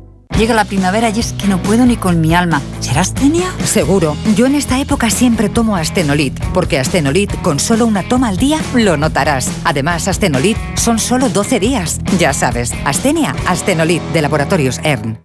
Este viernes en el Eurojackpot de la 11 por solo 2 euros hay un bote de 65 millones. Y tan tatara millonario porque con el Eurojackpot, el mega sorteo europeo de la 11, no solo te haces millonario tú, también tus hijos y los hijos de tus hijos y los hijos de los hijos de tus hijos. Compra ya tu Eurojackpot de la 11, que son 65 millones. Eurojackpot de la 11, millonario por los siglos de los siglos. A todos los que jugáis a la 11, bien jugado. Juega responsablemente y solo si eres mayor de edad. Entran en una cueva increíble a toda velocidad buscando el tesoro y de repente... ¿Pero dónde veo esta peli? Esta peli más que verse, se vive.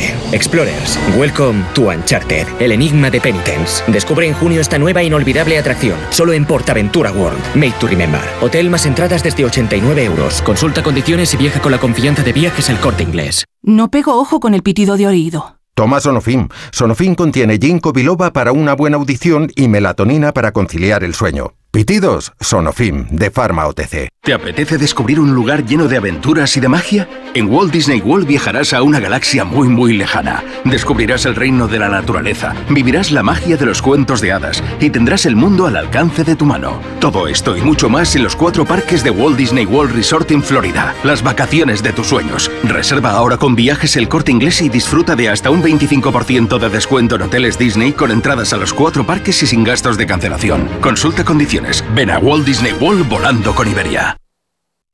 Atención. ¿Tienes una hipoteca y no puedes pagar las cuotas mensuales? La ley te ofrece la posibilidad de conseguir una carencia en el pago del capital de hasta 5 años. Sí, has oído bien, 5 años sin pagar hipoteca. Infórmate y asesórate en bufeterosales.es o en el 91 550 1515. Bufete Rosales, especialistas en derecho bancario. ¿Comprarías una prótesis de cadera por internet y dejarías que te la colocara alguien que no sea médico? No, ¿verdad? Entonces, ¿por qué compras la ortodoncia, el blanqueamiento dental o la férula de descarga si los tratamientos bucodentales son complejos y han de ser personalizados? Consulta con un dentista de tu confianza. Pon la salud de tu boca en buenas manos. Colegio de Odontólogos y Estomatólogos de Madrid. Matilda, el acontecimiento del año te trae desde Londres la Kids Week. En junio con cada entrada de adulto un niño de hasta 16 años gratis y hasta dos niños más al 50%. Disfruta de Matilda con la Kids Week. Infórmate en la web y únete al fenómeno. Ni te lo imaginas. Un día descubres que tienes humedades en techos, paredes, están por todas partes. ¿Qué puedes hacer? Llama a Murprotec. Llama al 930 1130 o entra en murprotec.es. Si con las humedades te las tienes que ver, ¿qué puedes hacer? Llama a Murprotec. 930 1130. Murprotec. Cuidando tu hogar, cuidamos de ti. Te compra tu coche, te compra tu carro, te compra tu buga. Te compra tu furgo, te compra tu moto, te compra tu auto, caravan. ¿Te han hecho una oferta? Te la mejoramos. Has oído bien. Mejor precio garantizado y compromiso de pago en 24 horas. Ven a vernos. La justicia europea ha reconocido el derecho de los hombres a cobrar el mismo complemento que las mujeres en su pensión de jubilación. Si es padre de dos o más hijos y se jubiló entre enero de 2016 y febrero de 2021, en padresjubilados.com le ayudaremos a incrementar su pensión hasta un 15% desde su jubilación y para siempre. Padresjubilados.com. Solo cobramos si usted gana. Pedro Lanceros Reformas. Reformas integrales. Pedro Lanceros Reformas. Rehabilitación de edificios. Pedro Lanceros Reformas. Le ayudamos a hacer de su casa su hogar. Lanceros Reformas. Nuestra experiencia y su fidelidad, nuestro éxito. pedrolanceros.com. Reformas.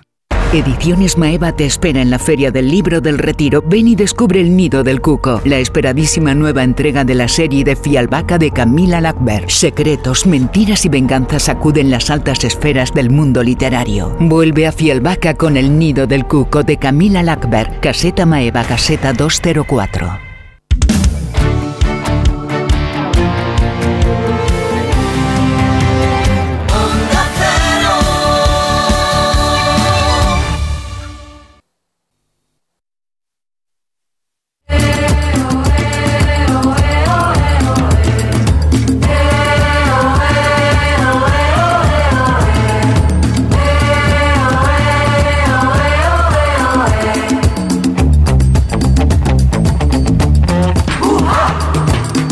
En la última hora de- del programa, en la última hora también de Comanche, y ya les anunciaba que Noelia nos quiere hablar de Lily Tomlin, es una actriz cómica, suele trabajar con Jane Fonda, pero también con más actrices, como nos ha recordado Lorenzo. Bueno, y hablaste de Jane Fonda en un Comanche Sí, anterior, sí. Noelia, y como estas dos mujeres estrenan películas, pues podríamos conocer un poco más de dónde les viene la amistad a estas señoras estupendas. Pues sí, pues sí, mira, estrenan dos películas que se dice pronto, ¿eh? las veremos seguramente en los próximos meses en plataformas y la amistad les viene de aquí.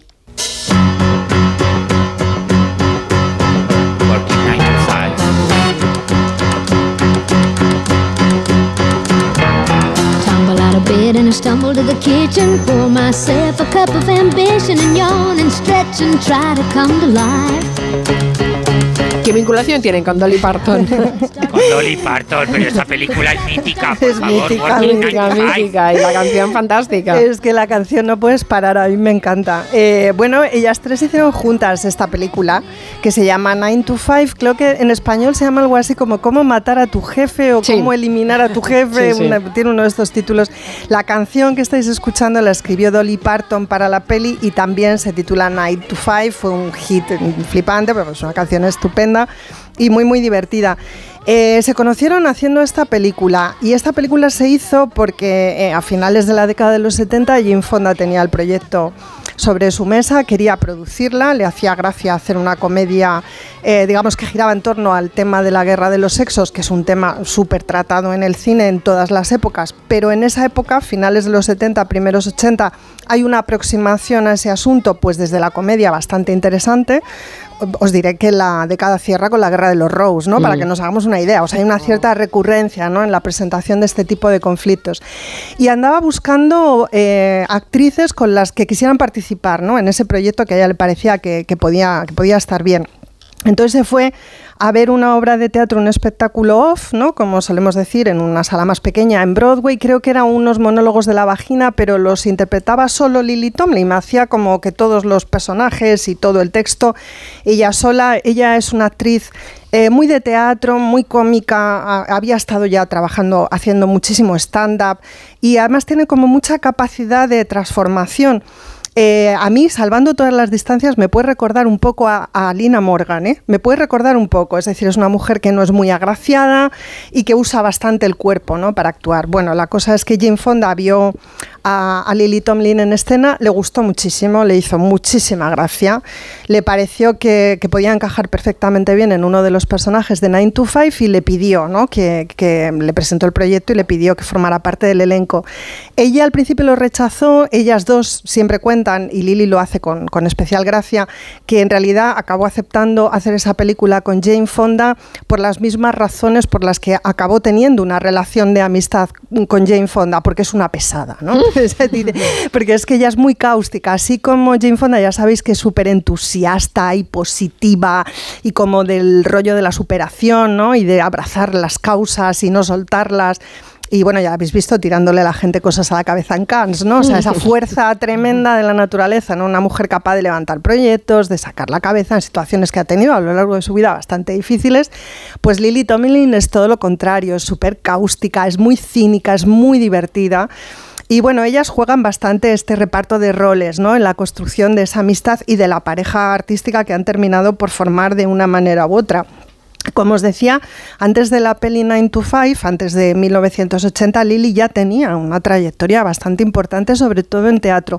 Aunque es verdad que había debutado en el cine en el año 75, nada menos que con Robert Altman, que ni tan mal, o sea, quiero decir, su primera película fue con él, es Nashville, eh, y luego, bueno, pues había hecho muchísimo teatro y ya tenía nominaciones a los Emmy, ya tenía Tonys, ya tenía Grammys, o sea, que era una mujer bastante conocida, ¿no? En el mundo del teatro. ejemplo. Eh, os contaba al principio que, bueno, la traigo un poco también a colación eh, porque estrena dos, dos, pelis, ella y Jane Fonda, dos pelis, o sea, que decir, estas no mal, ¿eh? Después de 50 años, de amistad. Y aparte eso, ¿no? Que es como también trabajando juntas, sí. chocante. Bueno, son dos comedias que deben tener su gracia. Una de ellas se titula Moving On, como os digo, las vais a ver las próximas semanas seguramente en plataformas.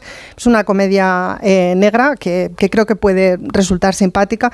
Y la otra la han hecho nada menos que con Sally Field y Rita Moreno. O oh, sea, vamos a ver a mm. Sally Field, a Rita Moreno, a Jane Fonda, a Lily Tomlin haciendo una comedia que se titula 80 for Brady, ¿no? Con el tema del, del fútbol americano, no estoy muy segura, o del béisbol. No, sé cuál de las dos cosas como de fondo, ¿no? Eh, bueno, son señoras mayores haciendo cine juntas y además en un terreno que a mí me gusta especialmente, que es el de la comedia, porque pueden bromear sobre sí mismas bastantes, ¿no? Eh, me ha gustado mucho lo que ha contado antes antes, Lorenzo, ¿no? sobre las personas de más edad y dentro del colectivo, porque debéis saber que Lily Tomlin es una mujer lesbiana que además es activista política, es muy activista, muy, feminista y bueno, ahora después comentaré alguna otra cosa sobre, sobre esto.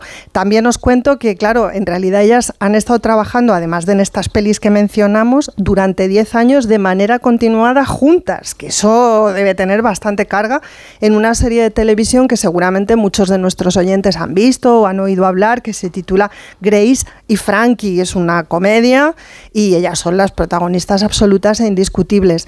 Eh, esta serie acaba de terminar, de manera que han empalmado un proyecto con otro, o sea, están trabajando sin parar, ¿no? Es una cosa, bueno, pues bastante, bastante llamativa. Eh, Jane Fonda llegó tarde al feminismo de todas maneras. Después eh, se ha prolongado mucho. Sí, después no hay manera de. está súper. es una entusiasta. Sí, pero mira, antes de eso, sobre la amistad, es que hay un apunte que se me, que se me pasaba a comentaros. Sobre la amistad de ellas dos, yo, yo me pregunto, ¿no? ¿Hasta qué punto esta mm, teatralización que ellas hacen cuando dan entrevistas, que dan muchísimas porque están todo el día promocionando las cosas que hacen juntas, tienen mucha energía en ese sentido. ¿Hasta qué punto. Una serie, tienen una serie juntas preguntas, ¿no? Sí, ¿Eh? la de la- Grace and la- Frankie. Sí, la- lo acabo de comentar. Eh, Ay, que- perdóname, No, nada, no te preocupes. Lo es que estoy todavía con el Pride. Claro, está, su- está subida, está subida. No, hombre, resacón, se estás me de ha quedado resacón, el- pobre. Se me ha quedado el ojo en la piscina del ritual. No, lo que os decía es que no sé hasta qué punto hay roces ¿no? entre ellas. Eh, eh, cuando ves las entrevistas, yo me quedo siempre esperando a ver si hay algo, ¿no? Que porque me he visto un montón estos días porque son, son magnéticas. O sea, son dos mujeres muy carismáticas, muy divertidas y son magnéticas. Pero hace unos días apenas daban una entrevista a Stephen Colbert que, claro, les volvía a preguntar por el tema de la amistad. No les decía, bueno, es que sois amigas desde hace 52 años. Y cómo le dice a Jane Fonda, ¿no? ¿Cómo calificarías tú la amistad con Lily Tomlin? Y ella dice, bueno, eh, algo así como prácticamente íntima, jugando siempre un poco con el Ya. rollo de que es lesbiana Lily, ¿no? Eh, Jane Fonda tira mucho de eso para hacer las bromas. Y eh, cuando le pregunta a Lily, ella contesta prácticamente inexistente, ¿no? o sea, que no sabemos si sigue siendo así, que es Jane Fonda la que persigue, ¿no? A Lily Tomlin, la que busca hacer proyectos con ella. Hay también otra entrevista que... Bueno, en cierta forma esa tensión es bastante taquillera. Eso Lo es, entiendo, ¿eh? que jueguen es. es puro marketing. Claro, claro, que no sé hasta qué punto es puro marketing o no, ¿no? Hay también una entrevista que he visto estos días en las que ambas hablan de sus feminismos respectivos, ¿no? De su manera de entender el activismo y tal. Y bueno, ella, Jane Fonda, siempre habla mucho de las mujeres, su capacidad de escucha, de empatía.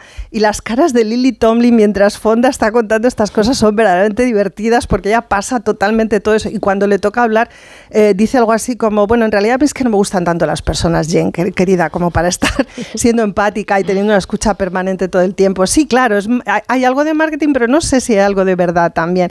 Y bueno, como decías, eh, dos figuras eh, del feminismo de la segunda ola, absolutamente, son dos referencias, ¿no? Y sin embargo, llegaron ahí eh, en momentos muy distintos. Eh, Jane Fonda siempre cuenta que ella se tuvo que divorciar tres veces para ser feminista y que también había estado tan volcada en el compromiso con la guerra de Vietnam que comentamos el día que hablamos de ella en el Comanche, cuando estuvimos también contando la película documental ¿no? que se puede ver en Netflix y que está bastante bien sobre su vida eh, como activista y su vida profesional. Hasta que eso no pasó, ella no entendió que podía eh, comprenderse a sí misma en una clave feminista y que además podía desarrollar un activismo en ese ámbito. ¿no? Sin embargo, el caso de Lily Tomlin es completamente distinto. En una peli fantástica que también podéis ver en, Netflix y que os recomiendo mogollón, que se titula Retratos del Feminismo. Eh, Lily cuenta que ella descubrió el feminismo de una manera muy precoz a los 14 años y fue por esto que le pasó que vais a escuchar. Con 14 años, era acomodadora en un teatro de Detroit, el Avalon. Y una noche ponían una película de Marilyn Monroe y Jane Russell.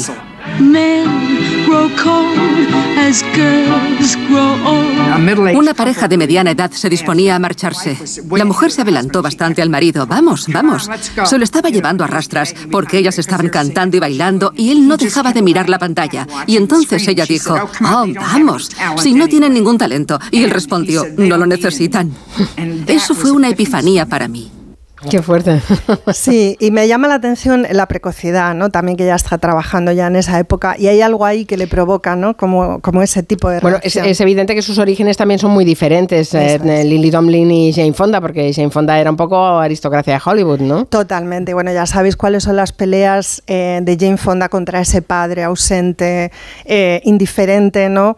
Esa figura que planea todo el tiempo sobre su vida afectiva, sobre su activismo, sobre sus decisiones profesionales. La situación de Lily es totalmente distinta. Ella son dos hermanos, dos hermanos gays.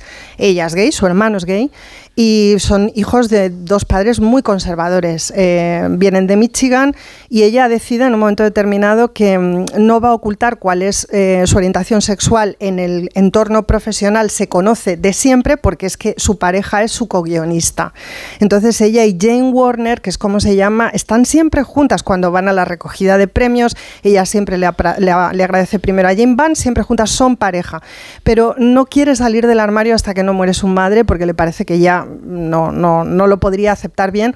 Y lo que hace Lily Tomlin cuando habla de estas cuestiones es una reivindicación muy importante de su hermano. Porque fíjate, Lorenzo, ella cuenta que ella lo ha pasado mal, pero nada que ver con su hermano, porque ellos pertenecen a una generación en la que el SIDA, que no solo es una enfermedad que diezma a la comunidad, sino que también es un estigma ¿no? que va a pesar sobre los hombres gays de una manera pues terrible, eh, eh, pues eh, maltrata a su hermano mucho más que a ella. Ella tiene un espacio de confort en su ámbito profesional, ¿no? Ser actriz no es lo mismo, ¿no? Que tenerte que desempeñar en otro tipo de, de contextos menos amables. Y luego el tema SIDA y demás, que al hermano lo machaca muchísimo. Entonces, bueno, ella en ese sentido se ha sentido, valga la redundancia, siempre una privilegiada. Mira, Eh, Noelia, sí. y que desde aquí un aviso a las nuevas generaciones que lo ven como algo de atapuerca y el SIDA sigue ahí. Claro, Está sí, claro sí. que se ha convertido en una enfermedad crónica, que se puede tratar, que pin, que pan, que pon, pero eso no quita para que se hagan determinadas barbaridades. Hay que cuidarse. Bueno, Lily y su ahora ya mujer, Jane Warner, se casaron en el año 13 y dos años después, eh, por ir ya terminando, em, Lily Tomlin hizo una película con una actriz que nos encanta. Eh, yo sé que a Nuria le, le chifla igual que a mí. Es con- buenísima. Buenísima. Jul- Julia Garner mm, ya, ya es una garantía de que, de que la cosa va a ir bien, Sí, ¿no? sí. Es una peli pequeña, se llama Grandma, se puede, Grandma como abuela en inglés, Grandma, eh, se puede ver en varias plataformas, o sea que es perfectamente accesible, es una película agradable, que a mí me gusta porque em, la película cuenta la historia de una joven preuniversitaria que se queda embarazada y va a pedirle a su abuela, que es una exacadémica lesbiana y poeta, dinero para abortar. Eh, y el- la historia en torno al aborto es una historia más dentro de las varias que la película cuenta. ¿no? Es una película llena de mujeres, de relaciones, de amores, de desencuentros, mm, con la que se pasa un rato muy agradable. Y la, y la reivindico, invito a nuestros oyentes a verla porque es una película hecha, como digo, en 2015 y quiero recordar que estamos en 2023 y que en los últimos 18 meses en Estados Unidos cerca de 12 estados van camino de ser 14 han prohibido el derecho al aborto a las mujeres. Entonces, esta película sencilla y amable que se pudo ver en cines en 2015 en todo Estados Unidos, eh, pues va a empezar a estar proscrita en breve, ¿no? Y esto tiene que ver pues con esta oleada reaccionaria que asola, digamos, el occidente mundial. Y bueno, os dejo un tráiler para si os animáis. Necesito ayuda, abuela. Muy bien. Necesito 600 dólares. 630. ¿Para qué? Estoy embarazada. ¿Tienes un lío de una noche? No, es, es como mi novio. Tía, ¿por qué no usaste condón? ¿O te hiciste la vasectomía por el bien de la humanidad? ¿Quién es esta? Mi abuela. Corté todas mis tarjetas de crédito en pedacitos y me hice estas campanillas. ¿Por qué hiciste eso? ¿Has venido solo a traerme unos libros? Pues necesito 500 dólares. Veo que no tienes muchos amigos. Ahora me necesitas y estoy sin blanca. ¿Quieres un tatu? Uno pequeño. Eso sí puedo hacerlo. Abuelita, métete en tus cosas. Danos el dinero. Sal de mi casa, puta vieja. ¡Ya vale! Me gusta tu novio. Es especial. Muy carismático.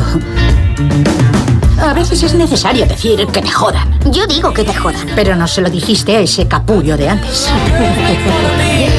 Tiene buena pinta, sí, es tiene un muy tono, buena como pinta. veis, amable y agradable y se pasa un buen rato viéndola. Me hace mucha gracia que el personaje que interpreta a Lily Tomlin para ayudar a la nieta vende las primeras ediciones de la mística de la feminidad, del segundo sexo de Simón de Beauvoir. Es muy divertido todo eso, ¿no? También el juego con el feminismo como referencia intelectual, ¿no?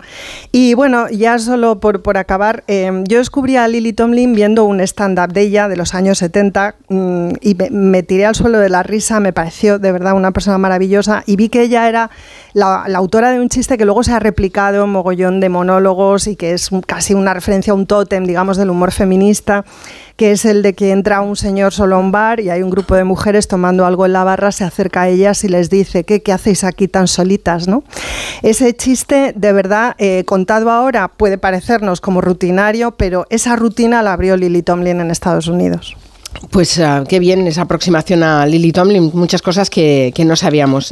Vamos a contar... 10 minutos y yo tengo un montón de morcilla. Ah, sí, madre mía, no sé si nos va a dar tiempo a todo, ¿eh? Muy rápido. Muy además, rápido, a ver, ¿qué- qué quieres una morcillear está ahora? relacionada con Noelia.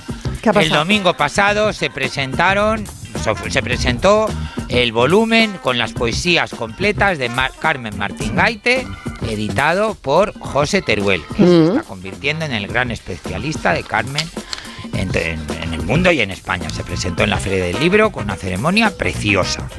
Esa ya está en el mercado, o sea que esa es la primera morcilla. Vale. La segunda, quedan dos días para poder disfrutar de la magnífica exposición, deslumbrante exposición Henry Clerk y la moda de España bajo el influjo de la Alhambra, en Granada. Bueno, tendremos En que correr para ir a Granada. Tendremos que Es correr. espectacular, que tengo ahí además cuatro piezas de mi archivo. Oye, ¿y va, y va a girar? ¿Va a girar esta No, exposición? porque es muy cara de... Ah, qué pena. Y luego Vaya. el tema de los museos, la ropa, que si tiene que descansar. En fin, hay cuatro piezas de mi archivo, un Herrera Yoyero, un Pertegaz y dos Sergio Berjayer. Y la tercera, ya con esto termino, no os perdáis Los Santos Inocentes en El Matadero de Madrid, la versión teatral que ha hecho uno de los Marías, y con una Pepa Pedroche en el papel de que nunca me sale el nombre, eh, Rúcula o Úrsula o ese nombre La madre de la niña, ¿no? la madre de la niña, una Pepa Pedroche deslumbrante. Yo voy el, voy el opinión, día 4, Lorenzo, voy pues a ir el día dirás, 4. en mi sé que me va a opinión, gustar. Injustamente se quedó sin el mar. Regula, ¿estás hablando de regula? Regula, sí, Regula, espera, regula. pensaba, No. Tampoco, no, no, no, suerte que lo has dicho porque digo, estaba dándole vueltas a la cabeza, ¿cómo se llamaba? Rúcula. Rúcula.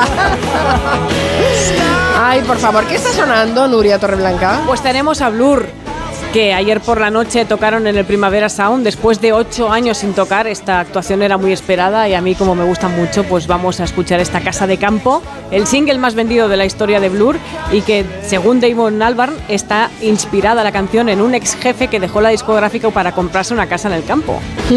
Qué bueno. Qué suerte. pues, sí. Pues oye, con esta casa en el campo nos vamos y con Blur y la nostalgia noventera, ¿no?